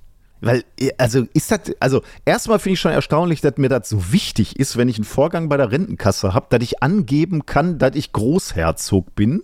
Und dann frage ich mich, ein Großherzog ist in der deutschen Rentenkasse? Ja, da heißt ja nichts mehr. Aber es gibt kann so- ja auch verarmter Landadel sein. Äh, ist schon, Das- das, also- das gibt es alles. Was ist denn Rabe? Also, ich habe keine Ahnung. Warte mal, Rabe-Titel. Rabe-Titel. Keine Ahnung, nie gehört. Rabe. Nee, Raben ist ein Adelsgeschlecht. Aha. Rabe. Aber ihr, also muss das sein? Und, und, und, ja. und dann habe ich auf Titel gedrü- gedrückt, ne, weil ich dachte, okay, wenn, wenn der Rabe sagen darf, dass der Rabe Ja. ist, drücke ich auf Titel. Da war nix. Da musste ich Freitext. Da musste ich Oh. einen Freitext. Da hätte ich Doktor schreiben können, wenn ich denn gewollt hätte. Habe ich natürlich nicht. War mir dann auch zu blöd. Ich werde mich beschweren, dass ich ein Pulldown-Menü haben will für alle möglichen akademischen Titel. Ja, ich habe äh, ich hab mit meiner Frau letztens ihre Steuererklärung gemacht für das Jahr, das sie in Österreich äh, gearbeitet hat. Ähm, und ähm, da diverse Formulare ausgefüllt. Und du glaubst gar nicht, wie lang dieses Pulldown-Menü in Österreich ist. Oh. Da, da kannst du alles, also da ist alles dabei, wirklich. Also ich glaube, wenn du das ausdrückst, ist es vier DIN A4 Seiten oh lang. Gott, oh Gott. Okay, aber das wollte ich noch mit euch teilen. Also, falls ihr einen Adelstitel tragt und mal was mit der Rentenkasse zu tun habt, da fühlt ihr euch zu Hause. Äh, du hast einen Kommentar rausgeschrieben, oder? So, genau. Nee, ich habe keinen Kommentar rausgeschrieben. Ich habe, äh, ich wollte darauf hinweisen, weil ich glaube, da gucken viel zu wenige Leute nach. Wir sagen ja immer, wenn ihr uns Kommentare schreiben wollt, könnt uns gerne eine E-Mail schreiben zur aktuellen Folge. Viel schöner ist es aber, wenn ihr einen Kommentar auf der Seite hinterlasst, also bei der jeweiligen Folge, also auf minkorrekt.de und dann zu der jeweiligen Folge einfach einen Kommentar schreibt, denn da können es dann auch alle anderen sehen. Äh, und das haben ein paar Leute gemacht zur letzten Folge, denn äh, Glutamat ist bei uns ein bisschen zu schlecht weggekommen Oh, in der letzten Folge. Glutamat ist besser als sein Ruf. Ähm, das, was, also das Glutamat so unglaublich, äh, also das Glutamat halt schlecht ist an sich, ist ein veraltetes Vorurteil. Denn äh, Glutamat kommt auch in sehr, sehr vielen Lebensmitteln vor, gerade in der asiatischen Küche auch. Ähm, warum das so einen schlechten Ruf hat und so weiter. Dazu ähm, gibt es eine kleine Geschichte und die kann man sich wundervoll in äh, Geschichten aus der Geschichte anhören von Daniel und Richard. Äh, da gibt es nämlich die Folge 124, eine kleine Geschichte des Chinese Restaurant Syndroms. aha. Die ist auch in den Kommentaren zur letzten Folge verlinkt, genauso wie äh, noch einen Artikel aus äh, von Quarks, der das auch noch mal ein bisschen auf, äh, also auf Jetzt Arbeitet. mir das Wort. Ja, aufarbeitet, genau, äh, und äh, die verschiedenen Arten von Glutamat einordnet und äh, welche Rolle das in der Küche spielt, ob das schädlich ist, ob das nicht Hm. schädlich ist. Dort gerne nachzulesen. Zusammenfassend kann man aber sagen, Glutamat ist besser als sein Ruf. Okay. Sehr gut. Gut, dann können wir eigentlich mit den Themen anfangen, oder? Ja, bitte. Fangen wir mit Thema Nummer 1 an, habe ich genannt Last of Ants. Ähm, Ich, äh, ich sehe eine Videospiel-Anspielung. genau, Last of Us, genau, aber es geht um Ameisen und dann ahnst du wahrscheinlich auch schon, in welche Richtung das möglicherweise geht. Pilzzombies. Es, es geht so ein bisschen in die Richtung. Es gibt ja Lebewesen, wir starten erstmal nicht ganz so gruselig. Es gibt ja Lebewesen, die sind von anderen Lebewesen wiederum abhängig zum Überleben. Also Mücken zum Beispiel. Ne? Mücken brauchen unser Blut, um, um die Brut zu ernähren. Ähm, die sind aber relativ harmlos. Also jetzt Moskitos vielleicht dann nicht mehr, aber äh, in unseren Breitengraden also, äh, zu ertragen nehmen ein bisschen was von unserem Blut, hauen dann wieder ab. Klar, das Jucken nervt, aber ist so, ich sag mal, vertretbar, kann man, kann man mit leben. Finde ich auf der Ekligkeitsskala jetzt äh, weit unten so. Akzeptiere ich. Aber dann gibt es natürlich so Parasiten, die sehr aktiv ihren Wirt manipulieren und damit das Verhalten von diesem Wirt manipulieren. Und äh, ich finde, da wird es zum einen ein bisschen gruseliger, aber ich finde es äh, dann auch wahnsinnig faszinierend, äh, weil das so unfassbar komplex erscheint, ne? dass man irgendwie Ja. den Wirt manipuliert, sein Verhalten ändert. ja. Und äh, ähm, das, das sagen wir auch immer wieder, ähm, was, was wir auch faszinierend finden, ist, dass, dass es gar nicht so viel braucht, um unser Handeln zu beeinflussen. Ja, das stimmt. Fangen wir mal mit einem ganz einfachen ähm, Beispiel an und darum soll es gar nicht in diesem Thema eigentlich gehen, aber er zeigt, dass es na natürlich da auch Grauzonen gibt. Also es wird nicht sofort gleich super gruselig, sondern es ist erst so ein, so ein Zwischenschritt zwischen Mücke und dem, wo ich hin will eigentlich. Zum Beispiel der Ta äh, Toxoplasmose-Erreger. Der, ähm, Das ist doch äh, hier mit, äh, mit Katzen und mh, so, oder? genau, ja. Ja. Ähm, dieser Erreger manipuliert Ratten und Mäuse zum Beispiel, die haben dann weniger Scheu vor Katzen und die lassen sich Ja. also quasi, wenn du so willst, die gehen mehr Risiko ein und, fressen. und, und lassen sich dann fressen, genau, äh, breitwilliger fressen. Und damit gelangt dann der Einzeller, also dieser, dieser Tax Toxoplasmose-Erreger, eben wieder in den Katzendarm und dann geht's halt, äh, geht's weiter. Ne? Dann ähm, läuft's von da lang, ist, ist der Kreislauf geschlossen quasi. Denn äh, dieser Erreger kann sich, glaube ich, da nur fortpflanzen irgendwie. Deswegen äh, brauch, bra muss, es, muss es da wieder hin. Jetzt kann man schon sagen, okay, das ist ja irgendwie krass so. Äh, die Mäuse werden risikobereiter und werden dadurch eher gefressen. Ist ja schon krass irgendwie, dass der Toxoplasmose-Erreger dich, dich so beeinflusst. Und ich glaube, das ist ja auch bei Menschen so, ne? Das, sagen wir mal so, die Darmflora oder die Bakterien, die du da drin hast, die, die beeinflussen deine Stimmung ja auch. Ne? Hast du darüber Ja. nicht letztens Ja. mal gesprochen? Äh, ja, das hatten wir, glaube ich, auch schon häufiger als Thema, ähm, dass deine, deine Darmflora auch ganz viel mit deiner Ernährung und so macht. Ähm, ja, mit Genau. Übergewicht und so. Aber irgendwie würde ich immer noch so sagen, naja, das ist auch, auch wenn, wenn sich das erstmal krass anhört, dass die Ratten sich dann fressen lassen von den ähm, Katzen, risikobereiter sind, wenn sich das erstmal krass anhört, würde man dann doch schon sagen, na, wenn wir mal so auf unser Leben gucken, es ist ja auch so, dass wir in der Kneipe abends mal ein Bier trinken und dadurch risikobereiter werden und Ja, dann erst ja, ja. in der Lage sind, Frauen anzusprechen. Sollte so nicht sein, man sollte sich das auch so trauen, aber das äh, Alkoholhemmung senkt, also, oder dass wir unser Verhalten manipulieren mit dem, was wir uns oben reinkippen, ist jetzt nicht so ganz unüblich, auch für uns und macht uns jetzt keine große Angst, sage ich jetzt mal. Weil das eben noch irgendwie keine, ich, ich möchte es nennen, explizite Beeinflussung einer Handlung ist, sondern eher so ein, ich ändere die Stimmung und dadurch mein Verhalten. Aber es geht eben noch viel expliziter und davon habt ihr hier auch schon gehört, nämlich ein Parasit, der so einen ganz kuriosen Lebenszyklus hat und auch dermaßen komplex, dass man sich gar nicht vorstellen kann, wie kann, sich das so entwickelt haben. Es geht nämlich um den kleinen Leberegel. Der Kleine Leberegel. Ja, der kleine Leberegel startet, also der hat auch so einen Kreislauf, äh, den, den der Leberegel durchläuft. Und wir fangen mal an ähm, in einer Station, nämlich im Kot von Weidetieren. Da beginnt sein Lebenszyklus als Ei. Also der liegt als Ei vor im Kot von Weidetieren, also Rinder zum Beispiel, Schafen, Rehe, sowas. Ähm, der ist im Kot, wird dann ausgeschieden und wird dann von einer Schnecke aufgenommen, weil Schnecken mögen wohl die Exkremente, ähm, essen die und nehmen dabei natürlich auch die Eier von diesem kleinen Leberegel auf.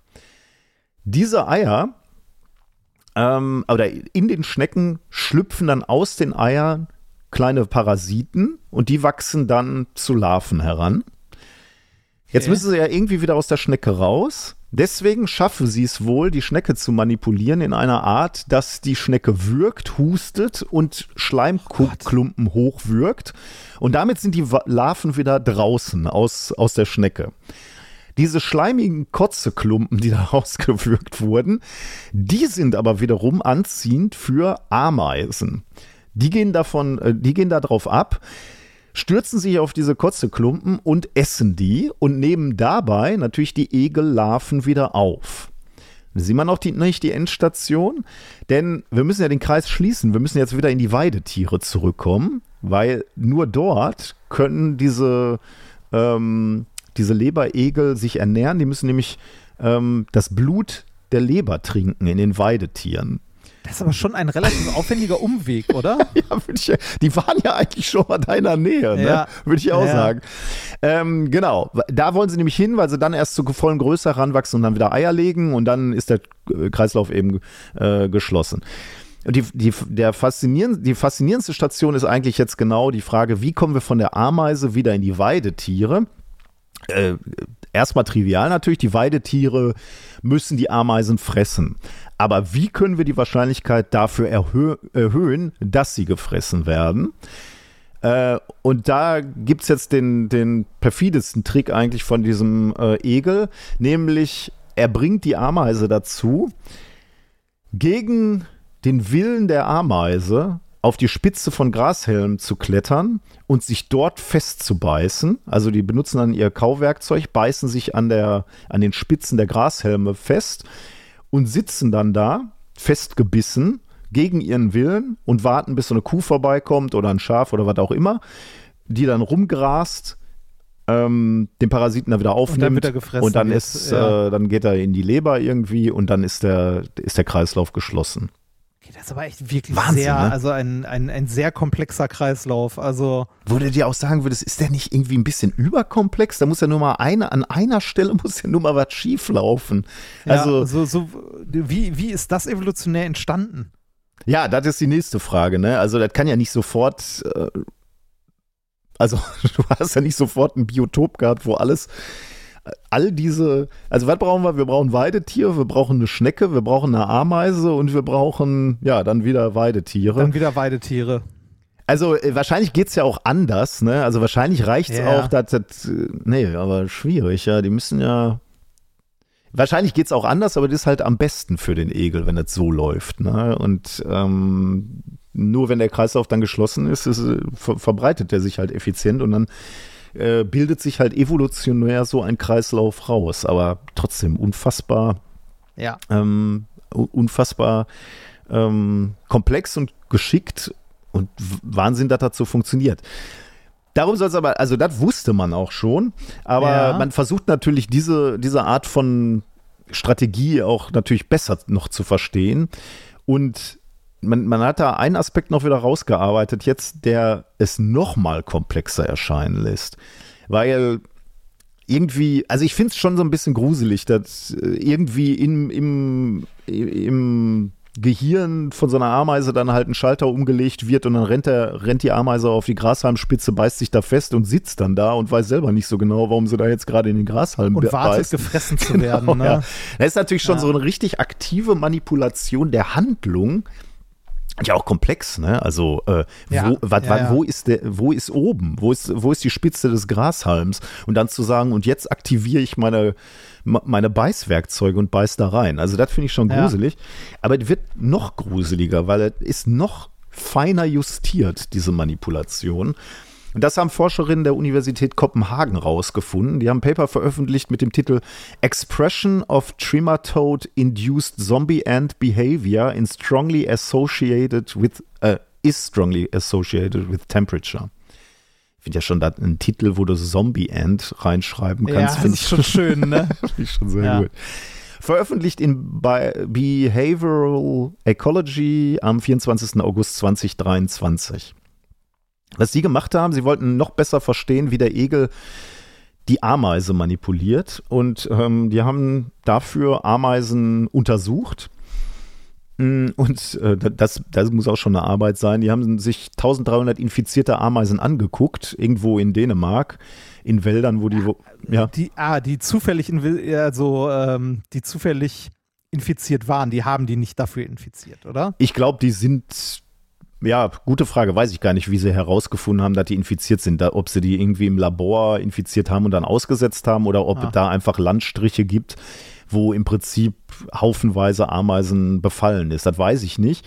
Ich weiß nur, dass sie die markiert haben, weil die wollten ja, man kann sich das ja vorstellen, da wuseln halt Tausende von oder Millionen von Ameisen rum und du musst ja deine wiederfinden, ne, die du beobachten Ja. willst. Du willst ja ein Verhalten analysieren. Also ist es wirklich so, dass die äh, auf den Grashalm rennen und da äh, bleiben, bis die Kuh kommt oder passiert da noch mehr? Also haben sie 172 von diesen Ameisen markiert und zwar mit Zahlen und Farben. Das stelle ich mir schon sehr aufwendig vor, muss ich sagen. Also hinten auf die Hinterteile haben sie Zahlen und äh, Farbmarkierungen gemacht. Das finde ich schon beeindruckend, ordentlich, dass man das ja. so machen kann. Und dann haben sie sich eben genau diese 172 Ameisen genauer angeguckt und haben ähm, so verschiedene Parameter sich angeguckt, ob denn diese Verhaltensweise, ich laufe auf die Grashalmspitze und beiß mich da fest, ob das abhängig ist von äußeren Bedingungen, wie zum Beispiel Feuchtigkeit, Tageszeit, Temperatur, Lichtverhältnisse. Ich habe gerade ja auch schon gesagt, hab, ne, wie, wie, woher wissen die, wann die wohin müssen und wo oben am Grashalm ist? Und was sie hier rausgefunden haben, ist, dass sie tatsächlich eine Korrelation gefunden haben, nämlich eine recht strenge Korrelation zwischen der Temperatur und dem Verhalten der befallenen Ameisen. Denn sie haben äh, festgestellt, dass die befallenen Ameisen vor allem bei kalten Temperaturen oder bei kühleren Temperaturen an die Spitze der Grashelme klettern. Aber wenn es sehr, sehr warm wird, sie konnten auch eine obere Grenze dann äh, finden, ich habe mir die dummerweise nicht notiert, bei hohen Temperaturen dann tendenziell nach unten krabbeln wieder. Was ja jetzt erstmal nicht so schlau ist, weil sie wollen ja gefressen werden. Ne? Also warum, Ja. warum gehen sie nochmal, wenn, wenn sie es schon mal geschafft haben, da oben zu sein und sich festgebissen haben, warum gehen sie nochmal Warum runter? gehen sie wieder runter, ne? Ja.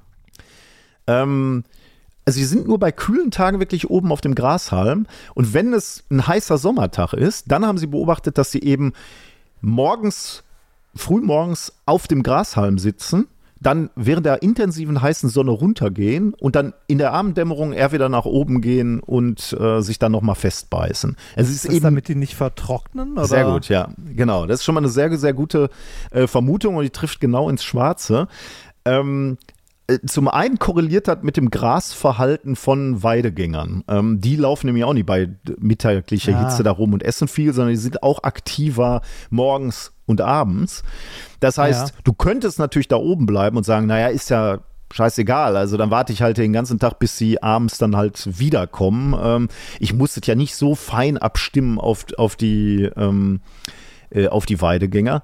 Aber, und das hast du jetzt genau schon gesagt, die mittagliche Hitze ist natürlich auch schlecht für die Ameise. Wenn die da den ganzen ähm, Mittag sitzt in der prallen Sonne, dann trocknet die auch aus und mit der Zombie-Ameise natürlich auch die Egel in ihrem, in ihrem Körper.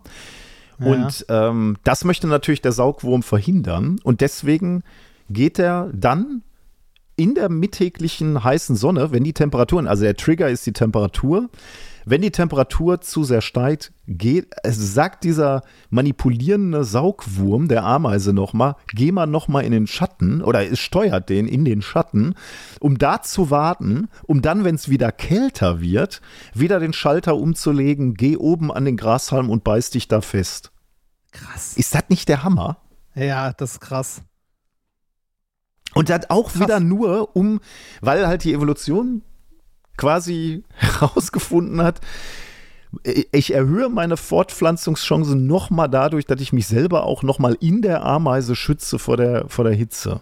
Finde ich un Das, unfassbar. das heißt, man, man, man konnte jetzt aber nicht irgendwie sehen, ähm, äh, was da chemisch im Gehirn abläuft oder so, oder? Nee, genau. Äh, das ist ein guter Punkt. Äh, das hätte mich natürlich auch interessiert. Ne? Und genau daran, und das sagen die Wissenschaftler und, und Wissenschaftler auch, da wollen sie als nächstes dann dran. Was passiert da eigentlich chemisch? Ja. Wel- welche Substanzen werden da freigesetzt, womit die, die Parasiten dann eben die, die Zombie-Ameise steuern kann oder umprogrammieren kann? Was genau passiert da?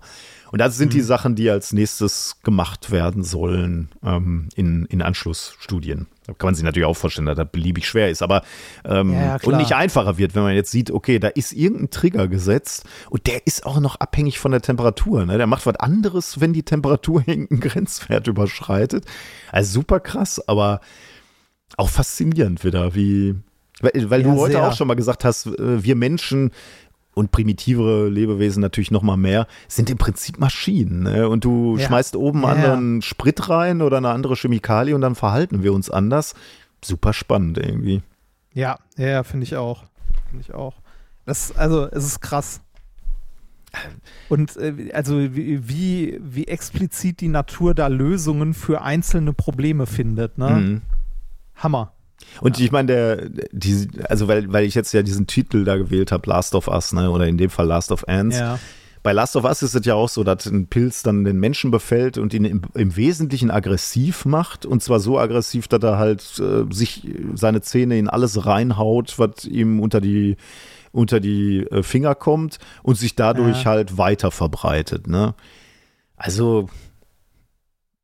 Also man kann sich das vorstellen, oder? Dass man in, im Gehirn Ja, ja. einen, einen, einen Ja, Schalter umlegt, irgendeine Chemikalie ausschüttet, die dich dermaßen aggressiv macht, dass du in alles reinbeißt, was, dir unter die Finger kommt und dadurch wird dann irgendein Erreger ähm, äh, ver verbreitet. Also so unrealistisch finde ich jetzt Last of Us oder Walking Dead dann nicht Äh, irgendwie. nee, ich ich wollte gerade sagen, also generell, äh, The Last of Us, du, hast du die Serie mittlerweile gesehen? Äh, alles bis auf die letzte Folge. Also no Ah, spoiler, okay. please. Ja, ja, nee, nee, die, was heißt nur Spoiler? Du hast das Spiel Ja, ja, gespielt. stimmt, ja. Das, also, es hält sich ja sehr, sehr nah an der Spielvorlage. Ich habe den zweiten Teil auch immer noch nicht gespielt. Den muss ich auch noch mal. Der liegt auch noch auf meinem Pile of Shame. ähm, äh, da in der Serie wird das ja noch mal, also ganz am Anfang äh, ganz gut motiviert. Also was, was im Spiel so ja nicht gemacht wurde, zumindest erinnere ich mich nicht mehr dran, ähm, dass aufgrund des Klimawandels ähm, die Pilzarten auf, also die Pilze auf andere Arten übergegangen sind und so. Hm, ja, genau. Die, Das, die sind eigentlich, können ja Pilze, glaube ich, nicht, oder ich weiß gar nicht, ist der Fußpilz eigentlich ein Pilz? Wahrscheinlich, ne? äh, ich glaube ja. Ja, ja. Ähm, aber in, im Körper können, glaube ich, Pilze nicht leben, weil die Te Körpertemperatur zu hoch ist. Ne? Das ist zumindest die, äh, die, die Begründung, glaube ich, im, ähm, im, in, in der Serie. Der, der wird ja im Spiel, glaube ich, nie gemacht. Und deswegen äh, ist es eigentlich unrealistisch, dass in unserem Gehirn Pilz wächst. So. Aber genau wie du gesagt hast, ne, durch den Klimawandel hat sich, haben die Pilze sich eben angepasst an höhere Temperaturen und konnten dann eben auch die normale Temperatur des Menschen ertragen und da gedeihen. Und dann geht's los. Ja, also es ist eine interessante, äh, eine interessante also ein interessanter Ansatz, der ja auch nicht komplett aus der Luft gegriffen ist, sondern äh, es gibt ja mittlerweile irgendwie äh, Pilze, die Menschen infizieren. Ja, ich ähm, kann also jetzt, äh, ja, ich bin kein, kenne ich mich nee, zu wenig dann, aus. Ja. Genau, also nicht, nicht so in der Art wie irgendwie äh, wie jetzt in äh, The Last of Us, aber es gibt da ja durchaus irgendwie mittlerweile wohl Pilze, die tatsächlich ähm, halt, also ich, ich weiß nicht, ob die mittlerweile im Menschen leben können oder so, aber es gibt zumindest welche, die ähm, sich langsam anpassen, so Hefepilze und ähnliches. Also eventuell, also vielleicht wird irgend, werden Pilze irgendwann nochmal ein Problem. Ja, ich kenne mich zu wenig mit Pilzen aus, muss ich, muss ich ja, zugeben. Ich, ähm, ich habe nicht mal einen Blick für Pilze, aber in dem Zusammenhang möchte ich mal eben äh, eine kurze Erwähnung machen. Ich habe einen äh, Kollegen im Sonderforschungsbereich, ähm, der, der, sein Hobby sind Pilze. So, ich, wir waren jetzt ein ah. paar Mal so oft äh, zu, zusammen auf so Meetings und da habe ich es dann halt mitgekriegt. Ähm, der hat auch die Webseite Ruhrpott-Pilze. Und ähm, der sammelt, also der sammelt Pilze, der ähm, findet Pilze und ähm, nimmt dann Proben mit und guckt die sich unter dem Mikroskop an und macht da dann auch Bilder, äh, Bilder von. Der ist ja kein Biologe, ne? Oder Pflanze, oder ne, Pflanze da, mhm. Pilzkundler oder keine Ahnung. Ja, Pilzkundler ist er dann schon wiederum. Also jedenfalls hat er das nicht gelernt, er ist halt Physiker, aber der mag Pilze und er sammelt Pilze. Das finde ich total skurril irgendwie, weil ich da noch nie drauf gekommen wäre. Und als wir so Wanderungen mit dem SFB so gemacht haben, nachmittags mal, um, die, um den Kopf wieder frei zu pusten, dann läufst du mit dem rum und dann zeigt er auch so auf Pilze. Also zum Beispiel auf, an Maisfeldern oder Maispflanzen hat er ähm, einen Pilz gezeigt. Die habe ich noch nie gesehen. Also ich habe da so Wucherungen gesehen, aber ich wusste nicht, dass das Pilze sind. Und da sagt er, den kann man auch essen, auch roh. Und dann hat er da reingebissen in diesen Pilz. Also er schmeckt wohl nicht besonders bekömmlich, aber ich finde es irgendwie so lustig, dass wir so, also du und ich, so total blind durch durch die Natur stapfen eigentlich. Ne? Ich habe nicht viel Ahnung von Natur, muss ich sagen, Biologie. Und dass es dann Leute gibt, die so einfach aus Enthusiasmus sich für Pilze interessieren. Und ich glaube, das ist auch ein wahnsinnig spannendes Feld, ehrlich gesagt. Oh ja, das, das glaube ich auch. Ich glaube aber auch, äh, dass es ein, also äh, Pilzsammler äh, ein Feld ist, in dem man sich nicht überschätzen sollte. Ja, das äh, sagt er auch immer. Ja, es gibt Pilze, die sehr ähnlich aussehen. Ja. Und da muss man echt aufpassen, ja. Ich würde jetzt auch ja. nicht nur nach dieser Wanderung äh, durch ein Maisfeld stapfen und mich an äh, Maispilzen laben. Da wäre ich eher vorsichtig. ja. Genau, das war das Thema. Schön, schönes Ding. Also ähm, bedrohlich, aber schön. das trifft's. Ja. Dann, äh, ich muss mal ganz kurz in unseren Sendungsplan gucken. Dann äh, ist jetzt Zeit für ein Experiment oder Snackable Science. Und du hast was rausgesucht? Ich, ich, ja, ich habe was rausgesucht, ähm, beziehungsweise ich hatte schon länger auf meinem Tisch äh, liegen. Und zwar ähm, dieses Snackable Science läuft unter dem Titel Das Schweigen der Falter. Es ist aus der letzten, also nicht der aktuellen, sondern der davorliegenden Ausgabe der Science Notes, die ich an dieser Stelle gerne nochmal oh, empfehlen ja. möchte. Falls ihr die nicht äh, kennt, das ist ein ähm, ein Magazin, das herausgegeben wird von der, also zumindest mitfinanziert wird von, und zwar ordentlich mitfinanziert wird von der Chira Stiftung, das äh, immer ein Wissenschaft, also ein Thema behandelt aus verschiedenen wissenschaftlichen Aspekten erscheint, ich glaube, einmal im Monat oder alle drei Monate? Nee, alle drei Monate, ich weiß es nicht. Also auf genau. jeden Fall seltener als äh, jeden genau, Monat. Selten. Also ja, genau, seltener als jeden Monat. Ähm, es kostet, ich glaube, fünf oder sechs Euro und das ist es mehr als wert. Also ich glaube, ohne die Unterstützung der Stiftung wäre das für den Preis nicht produzierbar. Nee, vor allem das, äh, zum Beispiel das aktuelle Magazin, ne? Hast du das schon in den ja. Händen gehabt? Also das ja, ist so ganz ich. aufwendig, da musst du erstmal gucken, wie das überhaupt funktioniert. das macht ja. richtig Spaß, da durchzublättern. Genau, die aktuelle Ausgabe läuft unter dem Titel Wachsen. Mhm. Und äh, wie es so schön auf der Seite heißt, äh, das Magazin wächst beim Lesen. Und das stimmt auch, weil es so komisch, also me meine, meine liebe Frau ähm, kommt ja aus dem Designbereich und so und hat ihre Ausbildung ja auch äh, in der Druckerei und so gemacht und meinte, alleine diese Faltung, das zu produzieren, kostet ein Vermögen. also äh, das, das trägt sich nicht mit dem, was ihr dafür bezahlt. Ne? Also ähm, das ist mehr wert. Äh, auch die Inhalte sind super. Guckt euch die Science Notes nochmal an, falls ihr das noch nicht gemacht habt. Man kann die auch als Abo verschenken. Ähm, auf jeden Fall, der, der heutige äh, Snackable Science Fact ist aus der Ausgabe Nacht. Das ist die, die vor Wachsen erschienen ist. Es geht um den Totenkopfschwärmer Acherontia atropos. Der Name sagt dir wahrscheinlich nichts, du hast aber 100 Pro schon mal einen gesehen, denn er hat äh, Berühmtheit erlangt mit einem Filmcover. Ich ahne es. Ähm. Das, ja, Ja, wie heißt denn der Film nochmal? Ich komme jetzt nicht drauf. Aber das Schweigen der Lämmer. Schweigen der Lämmer, ja, genau. Genau, das Schweigen der Lämmer. Ähm, da ist er relativ groß drauf abgebildet. Der hat so eine Zeichnung auf dem Rücken dieser Nachtfalter, äh, diesem Totenkopf ähnlich, äh, ähnelt. Deshalb gab es früher auch lange Zeit, also so Mittelalter und so weiter, den Aberglauben, dass er Tod und Unheil ankündigt. Hm. Na? Naja, ähm, was lernen wir denn hier in diesem Snackable Science? Wir lernen, dass manche dieser Nachtfalter, unter anderem der Totenkopffalter, zu den Zugtieren gehört. Ich dachte immer, das machen nur, das machen nur Vögel, aber nein, das machen auch äh, Insekten, also zum Beispiel Falter. Ähm, die äh, in den kalten Monaten äh, machen die sich auf den Weg Richtung Süden. Ich glaube, das hatten wir schon mal irgendwie ganz, da haben wir schon mal drüber gesprochen, aber ich habe es auch wieder Ja. verdrängt, muss ich sagen. Ja, ja. Also die, ähm, ich glaube, bei, bei dem Falter war das so, dass die ähm, äh, in den Norden, also zu uns kommen, sich hier vermehren und dann die Neu Jungtiere wieder Richtung Süden wandern. Und zwar relativ weit.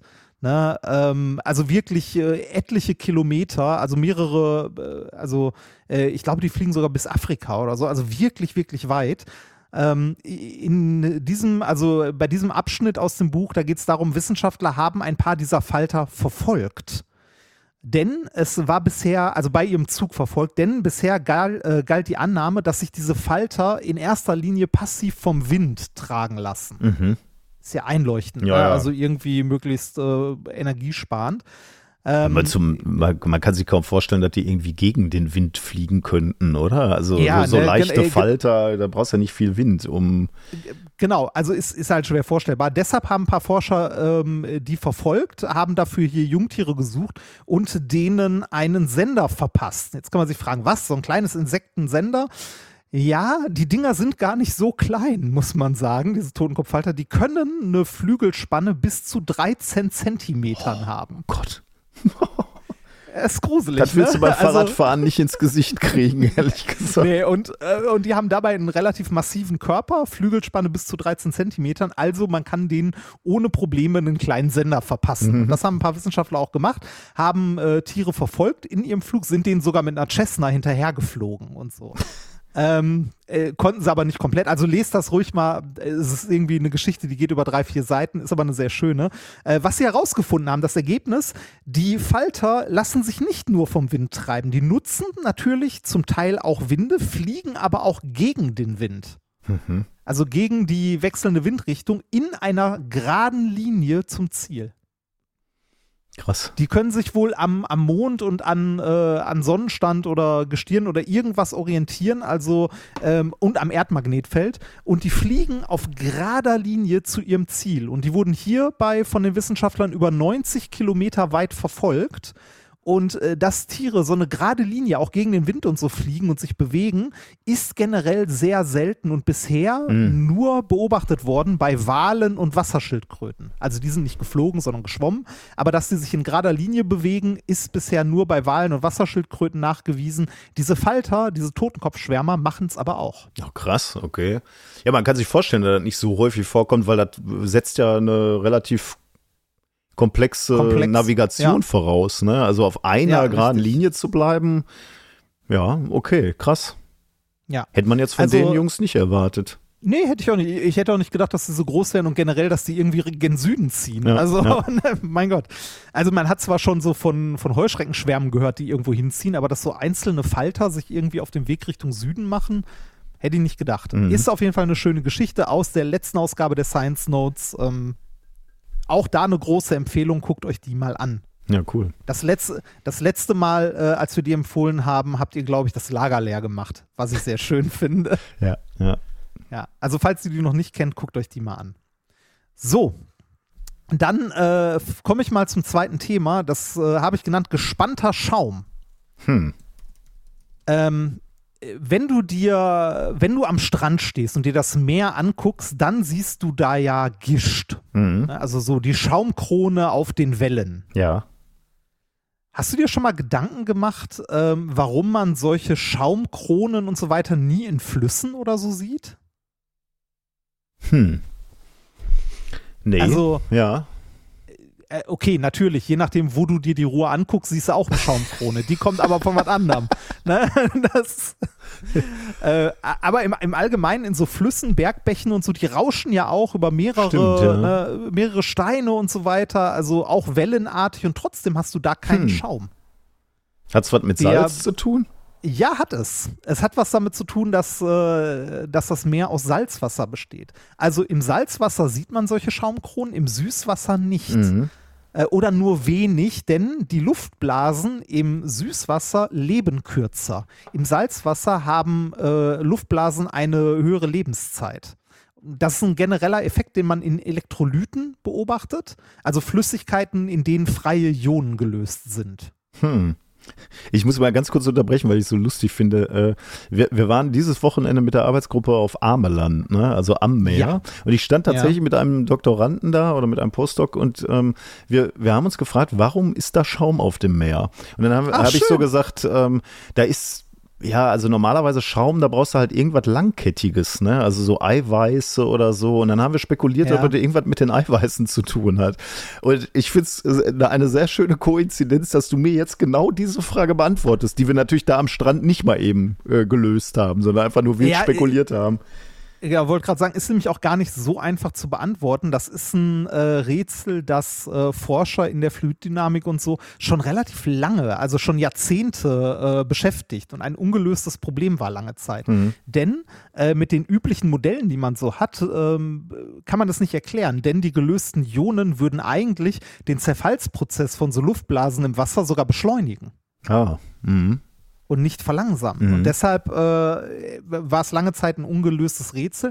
Jetzt haben Forscher aber mal genauer hingeguckt, haben ein Modellexperiment gemacht, um das genauer zu untersuchen und ihre Theorie erweitert bzw. angepasst und eine Lösung gefunden. Warum das so ist. Also warum haben Elektrolytflüssigkeiten, warum neigen die eher dazu, Schäume zu bilden, als äh, welche, die keine Elektrolyte gelöst haben? Also warum äh, schäumt Salzwasser Mhm, eher mhm. als Süßwasser?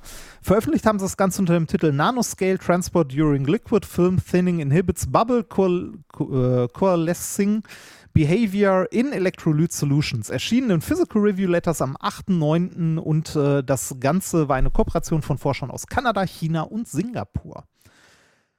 Um zu untersuchen, warum die Luftblasen im Salzwasser länger leben, haben die Forscher sich angeschaut, wie zwei einzelne Blasen in der Flüssigkeit interagieren. Also ne, wie reagieren zwei Blasen, die sich nahe kommen? Oder so- also bilden die ähm, eine große Blase? Wann bilden die eine große Blase? Also wann schmelzen die zusammen bei Kontakt? Wie verhalten die sich dabei? Ähm, weil man daraus Rückschlüsse darauf ziehen kann, ob sich und wie sich Schäume bilden. Ja. Ne, Also man kann sich zum Beispiel vorstellen, ähm, wenn die beiden Blasen direkt ineinander, also zusammenkommen und direkt eine große Blase bilden, dann ist es unwahrscheinlicher, dass sich ein Schaum bildet, denn Schaum besteht ja aus vielen kleinen separaten Blasen. Mhm, ja, okay. Wie sah dieses Experiment genau aus? Die haben eine Blase mit einigen Millimetern Durchmesser am Ende einer Pipette erzeugt, äh, unter Wasser Mhm. und die dann äh, unter Wasser nach unten Richtung Boden des Gefäßes gedrückt und unten am Boden war eine hydrophobe Siliziumschicht, auf der eine andere Blase platziert war. Mhm. Das kann man ja relativ, also man kann ja relativ gut, wenn man eine entsprechende Oberfläche hatte, da eine Blase platzieren mit einer Pipette oder so und dann eine andere Blase von oben, natürlich nicht mit der Hand, sondern maschinell Ah, ähm, mhm. an der Spitze einer Pipette auf die andere Blase zu bewegen. Okay. Also unter sehr gezielten Bedingungen sich an, äh, also unter sehr kontrollierten Bedingungen sich angucken, wie äh, die zwei Blasen miteinander interagieren. Okay, und dann hat man geguckt, ob da zwei Blasen bleiben oder ob die eine Blase bilden. Äh, nee, sogar noch, ja, hat man, aber ein bisschen genauer noch. Man hat noch ein bisschen genauer hingeguckt. Äh, das Ganze mit einer Geschwindigkeit von drei Millimetern pro Sekunde, also nicht, also jetzt, man könnte sagen Realbedingungen, ne, also relativ schnell. Ähm, das Ganze hat man mit einer Hochgeschwindigkeitskamera aufgezeichnet, um sich das anzugucken und zusätzlich noch mittels äh, Interferometrie, also mit einem, ich glaube, ein Laser wurde hier benutzt oder eine andere Lichtquelle, aber wahrscheinlich ist es ein Laser, wenn es Interferometrie ist, ähm, sich die Wasserschicht zwischen den Blasen angeguckt, wie dick die ist Mhm, und wie die langsam dünner wird, wenn sich die Blasen einander annähern. Als du jetzt gerade drei Millimeter pro Sekunde, was ist die Annäherungsgeschwindigkeit der Genau. zweiten Blase Ja. zur ersten? Ja. Okay. Genau. Also drei Millimeter pro Sekunde, also ist jetzt nicht super schnell, aber ähm, drei Millimeter pro Sekunde nähert sich die eine Blase, also die obere Blase der unteren Blase und dann wurde mit einer Hochgeschwindigkeit die Annäherung aufgezeichnet und mittels Interferometrie die Dicke der Wasserschicht zwischen den Blasen Mhm. äh, gemessen. Man kann sich halt vorstellen, wenn die sich annähern, wird die halt dünner. Mhm. Ne? Äh, und das kann man äh, Interfer also mit Interferometrie relativ gut messen und zwar auf Nanometer genau. Ja. Also nicht ein, also auf wenige Nanometer genau. Ähm, die Ergebnisse beim Süßwasser haben sich die Blasen wie feste Sphären verhalten, na, also wie äh, massive Kugeln. Und in dem Moment, wo die sich berührt haben, äh, sind die miteinander verschmolzen. Das hat 0,14 Millisekunden gedauert. Mhm. Mhm. Also die sind quasi, die sind sich nahe gekommen, die Schicht wurde dünner und in dem Moment, wo die quasi überlappend waren, sind die zack zu einer Blase verschmolzen. Mhm. Beim Salzwasser oder auch Zuckerwasser wurde auch ausprobiert, sah das Ganze ein bisschen anders aus. Da haben sich die Blasen angenähert und ab dem Moment, wo ungefähr die Wasserschicht zwischen den beiden Blasen im Bereich von 30 bis 50 Nanometern war, hat sich äh, das Verhalten massiv geändert im Vergleich zu den äh, Blasen im Süßwasser. Und zwar ab dem Moment, wo die Schichtdicke ungefähr 30 bis 50 Nanometer war, haben die Luftblasen angefangen, sich zu verformen. Wie zwei Luftballons, die man aneinander drückt. Ah. Die gehen sich Also aus dem Weg, flacher. mit anderen Worten? Oder? Nee, die gehen sich nicht aus dem Weg, die, die werden flacher und vergrößern die Fläche, die Kontaktfläche. Ah. Okay. Also die, Ja. äh, die, ne, also ähm, die, die gehen nicht direkt ineinander über, sondern verformen sich, werden eingedellt und bilden eine Kontaktfläche. mhm. Mhm. Das führt dazu, dass diese Blasenverschmelzung äh, sich in die Länge zieht und zwar je nach, ähm, also je nach Parametern, Blasengröße, verwendetes Elektrolyt und so weiter, ähm, verzögert sich das Ganze um 2 bis 14 Millisekunden. Was, was hatten wir vorher? 0,14 Millisekunden. Uh, okay, Größenordnung. Genau, Größenordnung. Also wirklich, wirklich deutlich, deutlich länger. Es dauert deutlich länger, bis die Blasen verschmelzen, weil die sich erst verformen. Also der ganze, der ganze Prozess wird elastischer, könnte man sagen, ne? wenn man so mechanisch ja, könnt- das sprechen. äh, Ja, könnt, könnte man sagen, genau. Also die, ähm, ja, wobei, nee, eigentlich inelastisch. Ne? Also weil es, äh, es verformt sich. Nee, warte mal. Ich Äh, okay, das la, lass es. Aber ja, äh, ja, also äh, es verformt sich. Ja, Ne? mhm. Also ähm, es verformt sich und äh, dann verschmilzt es miteinander und das mhm. dauert länger. hm. Jetzt die Frage, warum? Tja. Also was genau passiert da? Ähm, damit zwei Blasen miteinander verschmelzen können, muss das Wasser zwischen den Blasen Mhm, verschwinden. mhm. Es klingt jetzt, ne, also ist halt banal, aber ja, das Wasser muss weg und damit es weggeht, muss es halt zu den Seiten abfließen. Mhm. Ne? Also der Kontaktfilm muss dünner werden und das Wasser muss zur Seite weg. Ja. Bei den Elektrolyten beobachtet man aber einen plötzlichen Rückgang des Dünnerwerdens. Und Rückgang die Fläche sogar. wird größer. Ja, also nein, nicht Rückgang. Äh, Verlangsamung. Also, äh, genau, eine Verlangsamung, Mm, eine deutliche ja, Verlangsamung beim Dünnerwerden. Mhm. Warum ist das so? Ja, wahrscheinlich Also wegen der du- Ladung, ne? Also, ähm, Ja, ja, aber also hast, hast du eine Idee? Also es muss natürlich, also es muss irgendwie an dem Elektrolyt liegen, ne? also an Mhm. den Ionen, die da sind. und genau hier ist das Problem, ähm, da haben die Modelle nicht gepasst. Mhm. Und man musste eine neue Erklärung finden. Warum ist das so? Also warum wird die Schicht, ähm, also warum hält die Schicht länger? Warum äh, ist im Süßwasser die, also der Kontaktfilm zwischen den beiden Blasen sehr schnell weg, bei den Ionen aber nicht? Die Erklärung ist die Konzentration der Ionen im Wasser drumrum, also im Balkmaterial, wenn man so sagen möchte, ist niedriger als die Konzentration der Ionen in dem Kontaktfilm, also in der Kontaktfläche. Aha. Wir haben hier ein äh, Konzentrationsgefälle. Also in, der, in diesem dünnen Wasserfilm, der nur noch 30 bis 50 Nanometer dick ist, sind gerechnet aufs Volumen mehr Ionen drin als in dem Wasser drumherum. Okay, aber da müsste doch schneller eigentlich ein Ausgleich stattfinden, oder? Ja, könnte man denken, aber das führt zu Oberflächenspannungen, weil wir hier eine Oberfläche haben Mhm. an den Blasen. Und ähm, dieses Konzentrationsgefälle ähm, von der, also vom umgebenden Wasser und dem Wasser in der dünnen Schicht ähm, führt dazu, dass dort Oberflächenspannungen ents also entstehen, die das Wasser am Abfließen hindern, dem Hm. entgegenwirken. Okay. Also die, äh, die, dieses Konzentrationsgefälle führt dazu, dass das Wasser nicht so schnell abfließen kann. Mhm. Jetzt kann man sich vorstellen, äh, wie, wie, kann das sein? Also wieso führt ein äh, Konzentrationsgefälle äh, in der O- Oberflächenspannung zu, äh, dazu, dass Wasser irgendwie in eine bestimmte Richtung fließen möchte?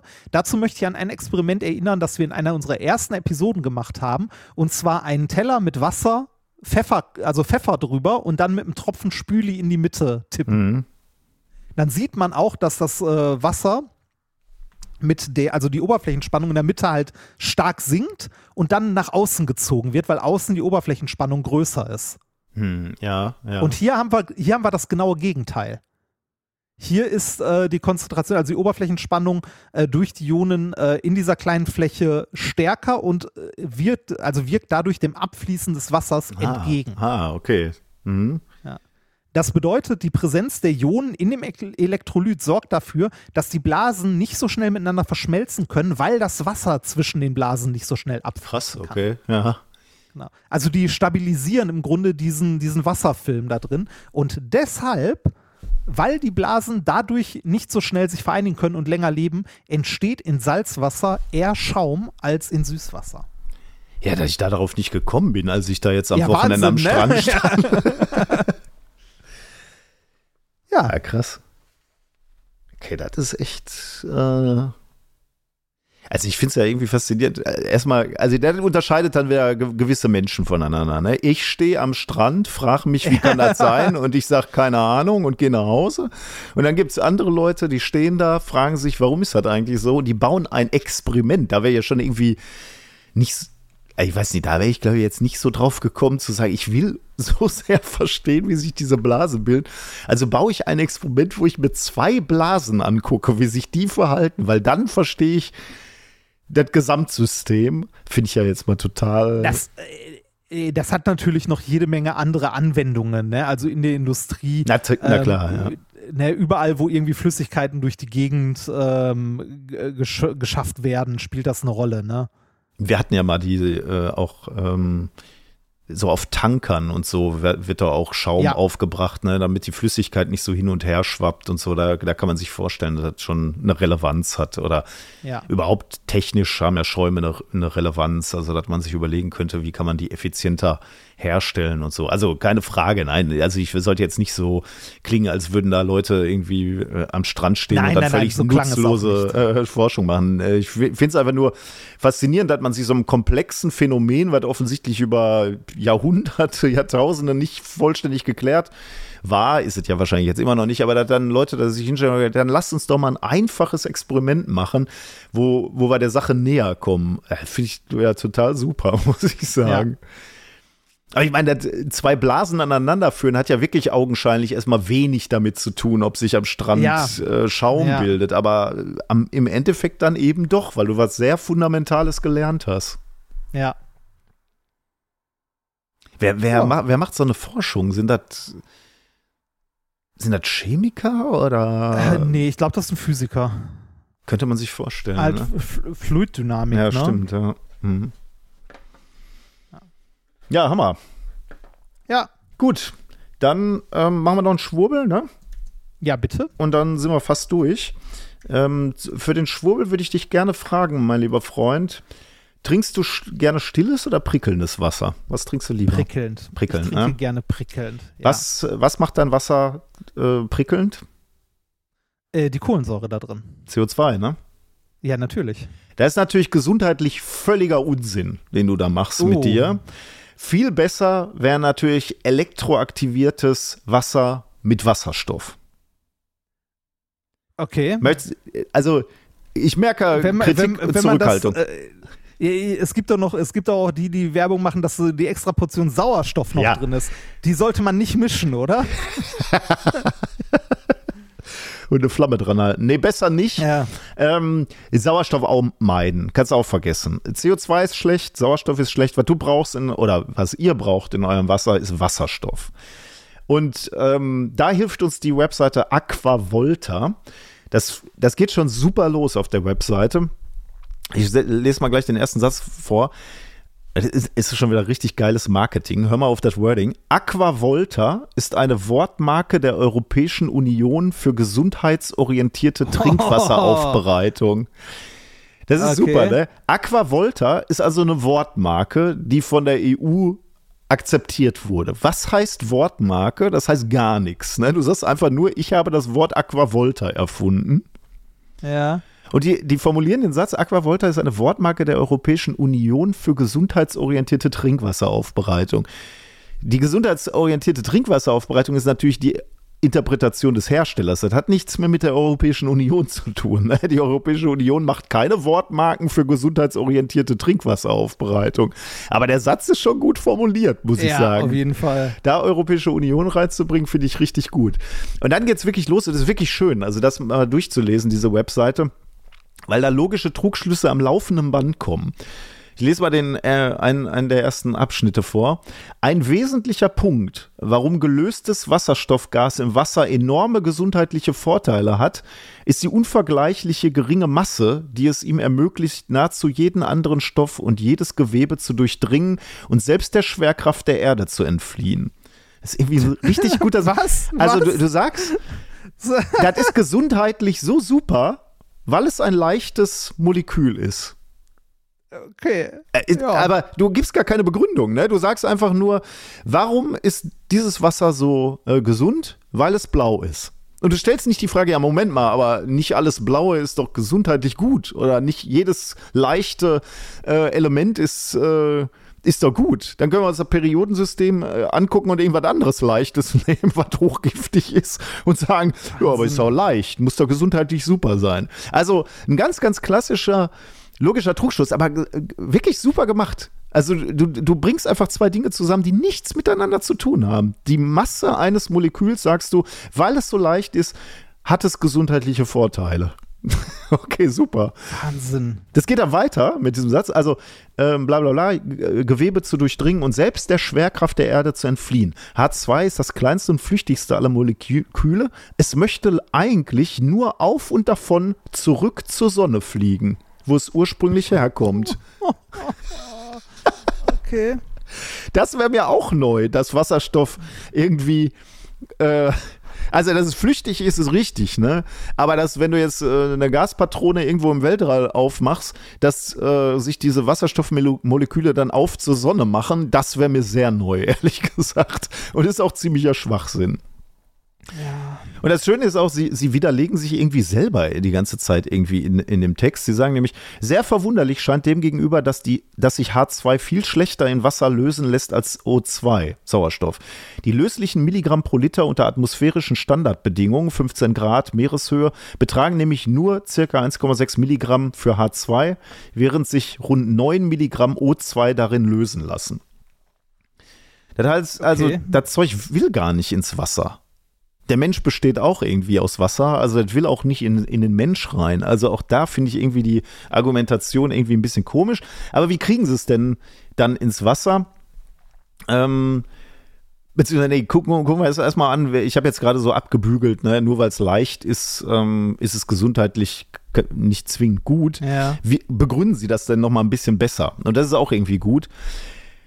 Ähm, raubt ihm ein anderes Molekül eines seiner beiden Elektronen, zerfällt es in ein Wasserstoffatom und ein Wasserstoffion. Da Wasserstoffgas ein sehr stabiles Element ist, lässt es einen solchen Elektronendiebstahl nur zu, wenn sich ein sehr starkes Oxidanz, freies Radikal, in seinen Weg stellt. Soweit bislang bekannt gibt es Wasserstoffmoleküle, gibt das Wasserstoffmolekül seine beiden Elektronen nur an Hydroxyl, Hydroxly, ist auch noch falsch geschrieben, Hydroxylradikale und Peroxynitridanionen ab.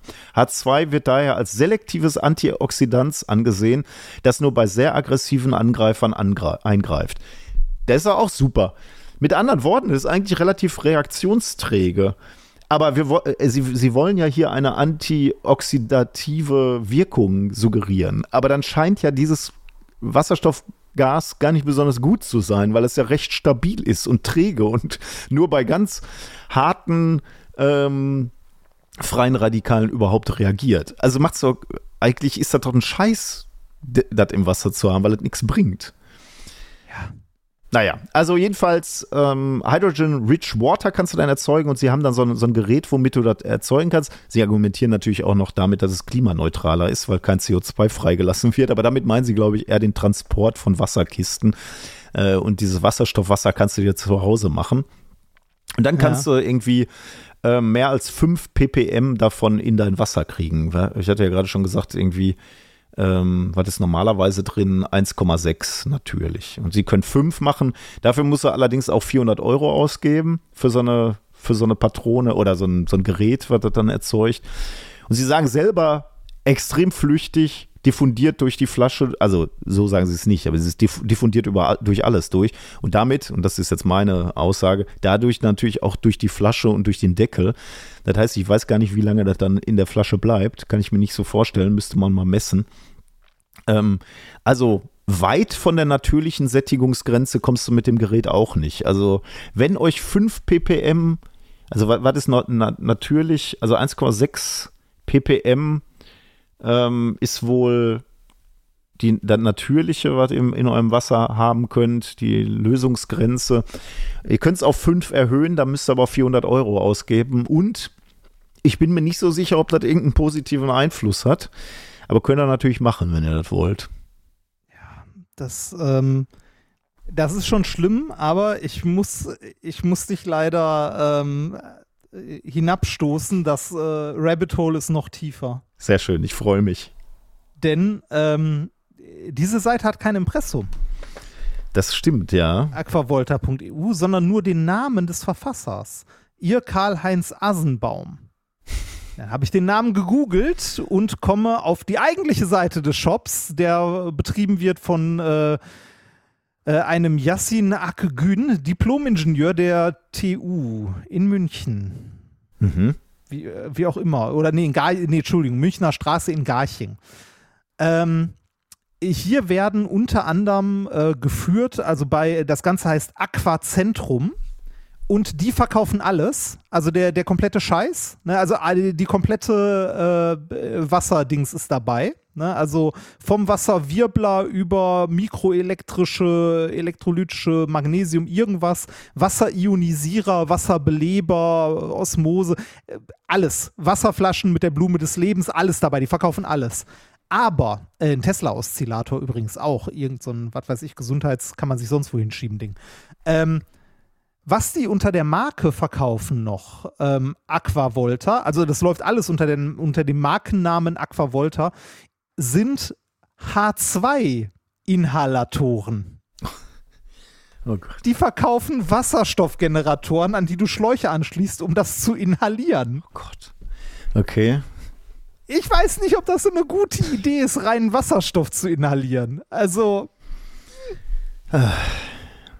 Ich sag mal so, während man das macht, sollte man keine Kerze auspusten, würde ich sagen. Vielleicht gibt es da Warnungen. Äh, gut, ich weiß nicht, in welchen Mengen du das inhalierst. Da wird ja wahrscheinlich auch wieder wenig sein, oder? 600 Milliliter pro Minute Oh. schafft das Ding.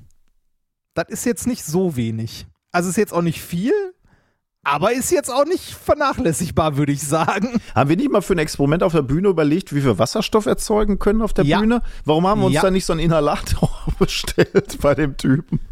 Weil der äh, zweieinhalbtausend Euro kostet. Okay, das ist ein guter Grund. Das machen wir vielleicht Ja. dann doch nicht. Also äh, ernsthaft, also die, die sagen Leuten, hier ist ein Wasserstoffgenerator, da sind auch Schläuche bei, die du so in die Nase steckst, dann um das zu inhalieren. In der Anleitung steht aber an einer Stelle natürlich noch, man soll aufpassen, dass man den Schlauch nicht aus Versehen an äh, den O2-Anschluss anschließt. Ne? Okay. Weil das wäre, wäre schwierig. Ne? Mhm. Also, ja. Okay. Also es, äh, da ist wieder, da hat wieder jemand, äh, also die, die haben Schwurbel wieder durchgespielt, da hat jemand ähm, keinerlei Skrupel mehr, Leuten in betrügerischer Absicht Scheiße zu verkaufen. Ich überlege gerade, ob es wohl möglich wäre, dass wir äh, so als, als Serie oder so als Staffel in unserer Serie Schwurbel der Woche durchs Periodensystem gehen und wirklich am Anfang anfangen und äh, durchgehen und mal gucken, wie weit wir kämen, wenn wir sagen würden, wir machen einfach zu jedem Element gibt es doch bestimmten Schwurbel, oder? In dem Fall sagt halt Ja, irgendeiner, 100 Pro. Wasserstoff ist gut. Anderer sagt, Sauerstoff ist gut. Es wird doch einen geben, der sagt, Neon braucht man für irgendwas. Oder irgendein Stein äh, mit Bohr. Oder irgendein Stein mit, gut, Diamantsteine, das ist ja easy, da findet man auf Ja, jeden ja. Fall Heilsteine, alles, was in Steinen ist, sowieso eigentlich. Aber du findest doch bestimmt zu jedem Element, es gibt doch bestimmt diese Typen, die, die solche Geräte entwickeln, die stehen einfach morgens auf und denken, Gut, Wasser ist durch, da auf den Markt zu kommen wird schwierig, ich brauche was Neues. Und dann gehen, und die Idee ist so, die nehmen das Periodensystem und sagen, was kann ich erzeugen oder was kann ich billig kaufen und dann behaupte ich einfach, das hilft. Und dann gucken sie da drauf und sehen Nickel. Nickel Ja. ist, äh, das wird wahrscheinlich funktionieren, oder? Ich überlege mal, ob ich, ob ich das mal irgendwann mache, ob wir, ob wir wirklich Schritt für Schritt einfach das Mal das Periodensystem- und mal gucken, bis durchgehen. zu welcher Zahl wir kommen. Also ich glaube, selbst die radioaktiven Klamotten werden ja, funktionieren. die, ja die, die auf jeden Fall. Da gibt es ja, ist schon Schwurbelhausen, ne? diese, äh, da, da hatten wir ja letztens diese, äh, diese Amulette aus China.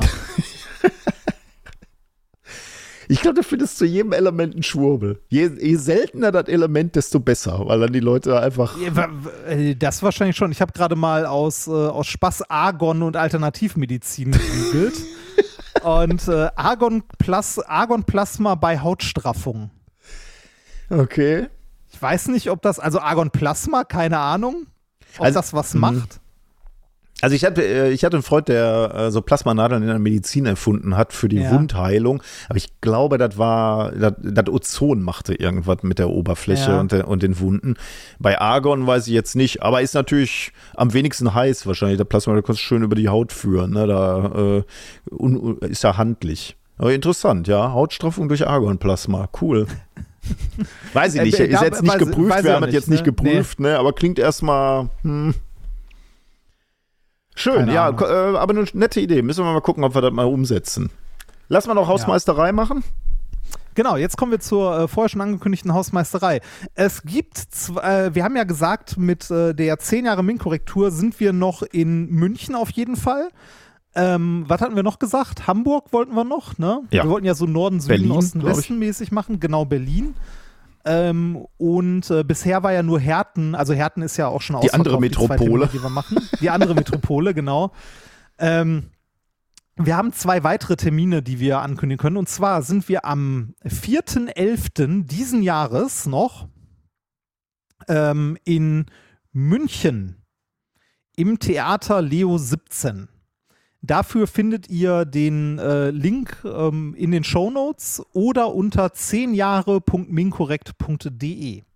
Das wird der einzige Termin in München und Umgebung sein. Also wir werden nicht nach Nürnberg oder sonst was kommen, ähm, weil wir diese 10-Jahre-Show nicht so viel machen können, weil wir das einfach zeitlich, also wir können generell nicht so viele Termine mehr machen, weil das zeitlich gerade schwierig ist. Deshalb, ähm, es werden keine, keine großen bei den 10 Jahre irgendwas mehr dazukommen, außer die, die wir am Anfang mal angekündigt haben. Also es wird ähm, am 4.11. sind wir in München. Ab, da bekommt ihr ab heute Tickets für, wenn ihr möchtet. Und am 21.04. nächsten Jahres sind wir mit der 10 Jahre Minkorrekt Show in Stuttgart im Theaterhaus. Auch das wird ab heute dann, wenn die Folge erscheint, in den Shownotes verlinkt oder unter 10 Jahre.minkorrekt.de erhältlich sein. Schön. Und ähm, Hamburg und Berlin kommt dann, sobald wir da äh, mit den Veranstaltern das abgeklärt haben und den Ticketlink raushauen können. Sehr gut. Denn ähm, die Tickets sind sehr bewusst äh, in keiner großen Ticketbörse zu finden, weil wir nicht möchten, dass jemand durch Zufall da landet. Weil er sich denkt, oh ja, die sehen ja sympathisch aus, da gehe ich mal hin. Genau, Wissenschaft Sondern interessiert weil- mich und dann Genau, enttäuscht ist, Wissenschaft- dass da überhaupt keine Wissenschaft vorkommt. Genau, weil, weil- es halt was sehr Spezielles ist, halt wirklich zehn Jahre methodisch inkorrekt und wir ein bisschen in Erinnerungen. Genau, wir feiern uns halt nur ab, ne? So. Genau, und deshalb wollen wir nicht, dass das irgendwo groß sonst zu finden ist, damit da nicht Leute durch Zufall landen. Äh, deshalb, äh, die Ticketlinks findet ihr in den Shownotes oder unter 10jahre.minkorrekt.de. Und vielleicht auch nicht unbedingt jetzt äh, denken, äh, ich suche noch ein Weihnachtsgeschenk für Nee, genau. Mama und Papa, ich schicke die mal dahin. Die, die Minkorrektur war ja ganz witzig. Äh, das wird cringe, weil das ist einfach. Ja, also für, genau, für jemanden, der den Podcast nicht kennt, ist das nicht geeignet, im Gegensatz zu der anderen Show, die wir machen. Womit ich jetzt nicht sagen wollte, ihr könnt auch natürlich gerne eure Frau oder euren Mann mitbringen, wenn ihr Klar. den Podcast hört. Aber da müsst ihr damit halt klarkommen, dass er nachher fragt, was war das denn? Ja. genau. Gut, okay, dann sind wir durch, oder? Ja, sind wir durch. Ähm, ansonsten, äh, ich erwähne es einfach nochmal, weil, äh, äh, Entschuldigung, weil wir gerade in der Hausmeisterei sind und wir es bisher nur in einer Folge erwähnt haben, die man eventuell nicht gehört hat. Äh, in Bremen äh, sind wir ja noch dieses Jahr. Äh, gar nicht mal so, ist gar nicht mal so lange hin mehr, ne? Mhm. Bremen. Ähm, und da ist, hat sich die Location geändert. Und zwar sind wir dort jetzt im Pier 2 äh, aus äh, brandschutztechnischen Gründen. Hat aber den Vorteil, dass Pier 2 ist größer. Bremen war ausverkauft, aber mittlerweile sind dadurch, dass wir in eine andere Location umziehen mussten, äh, wieder Tickets verfügbar. Also falls ihr Bock habt, in Bremen vorbeizukommen, das ist am 28. Oktober, da gibt es wieder Karten. Ah ja, sehr gut. Guter Hinweis. Ich glaube, ich komme auch. Ja, ich habe auch schon überlegt, aber ich muss mal gucken, vielleicht habe ich da auch einen Termin. Das war methodisch inkorrekt, Folge 269 vom 26.09.2023. Macht's gut, bis nächste Woche. Tschüss.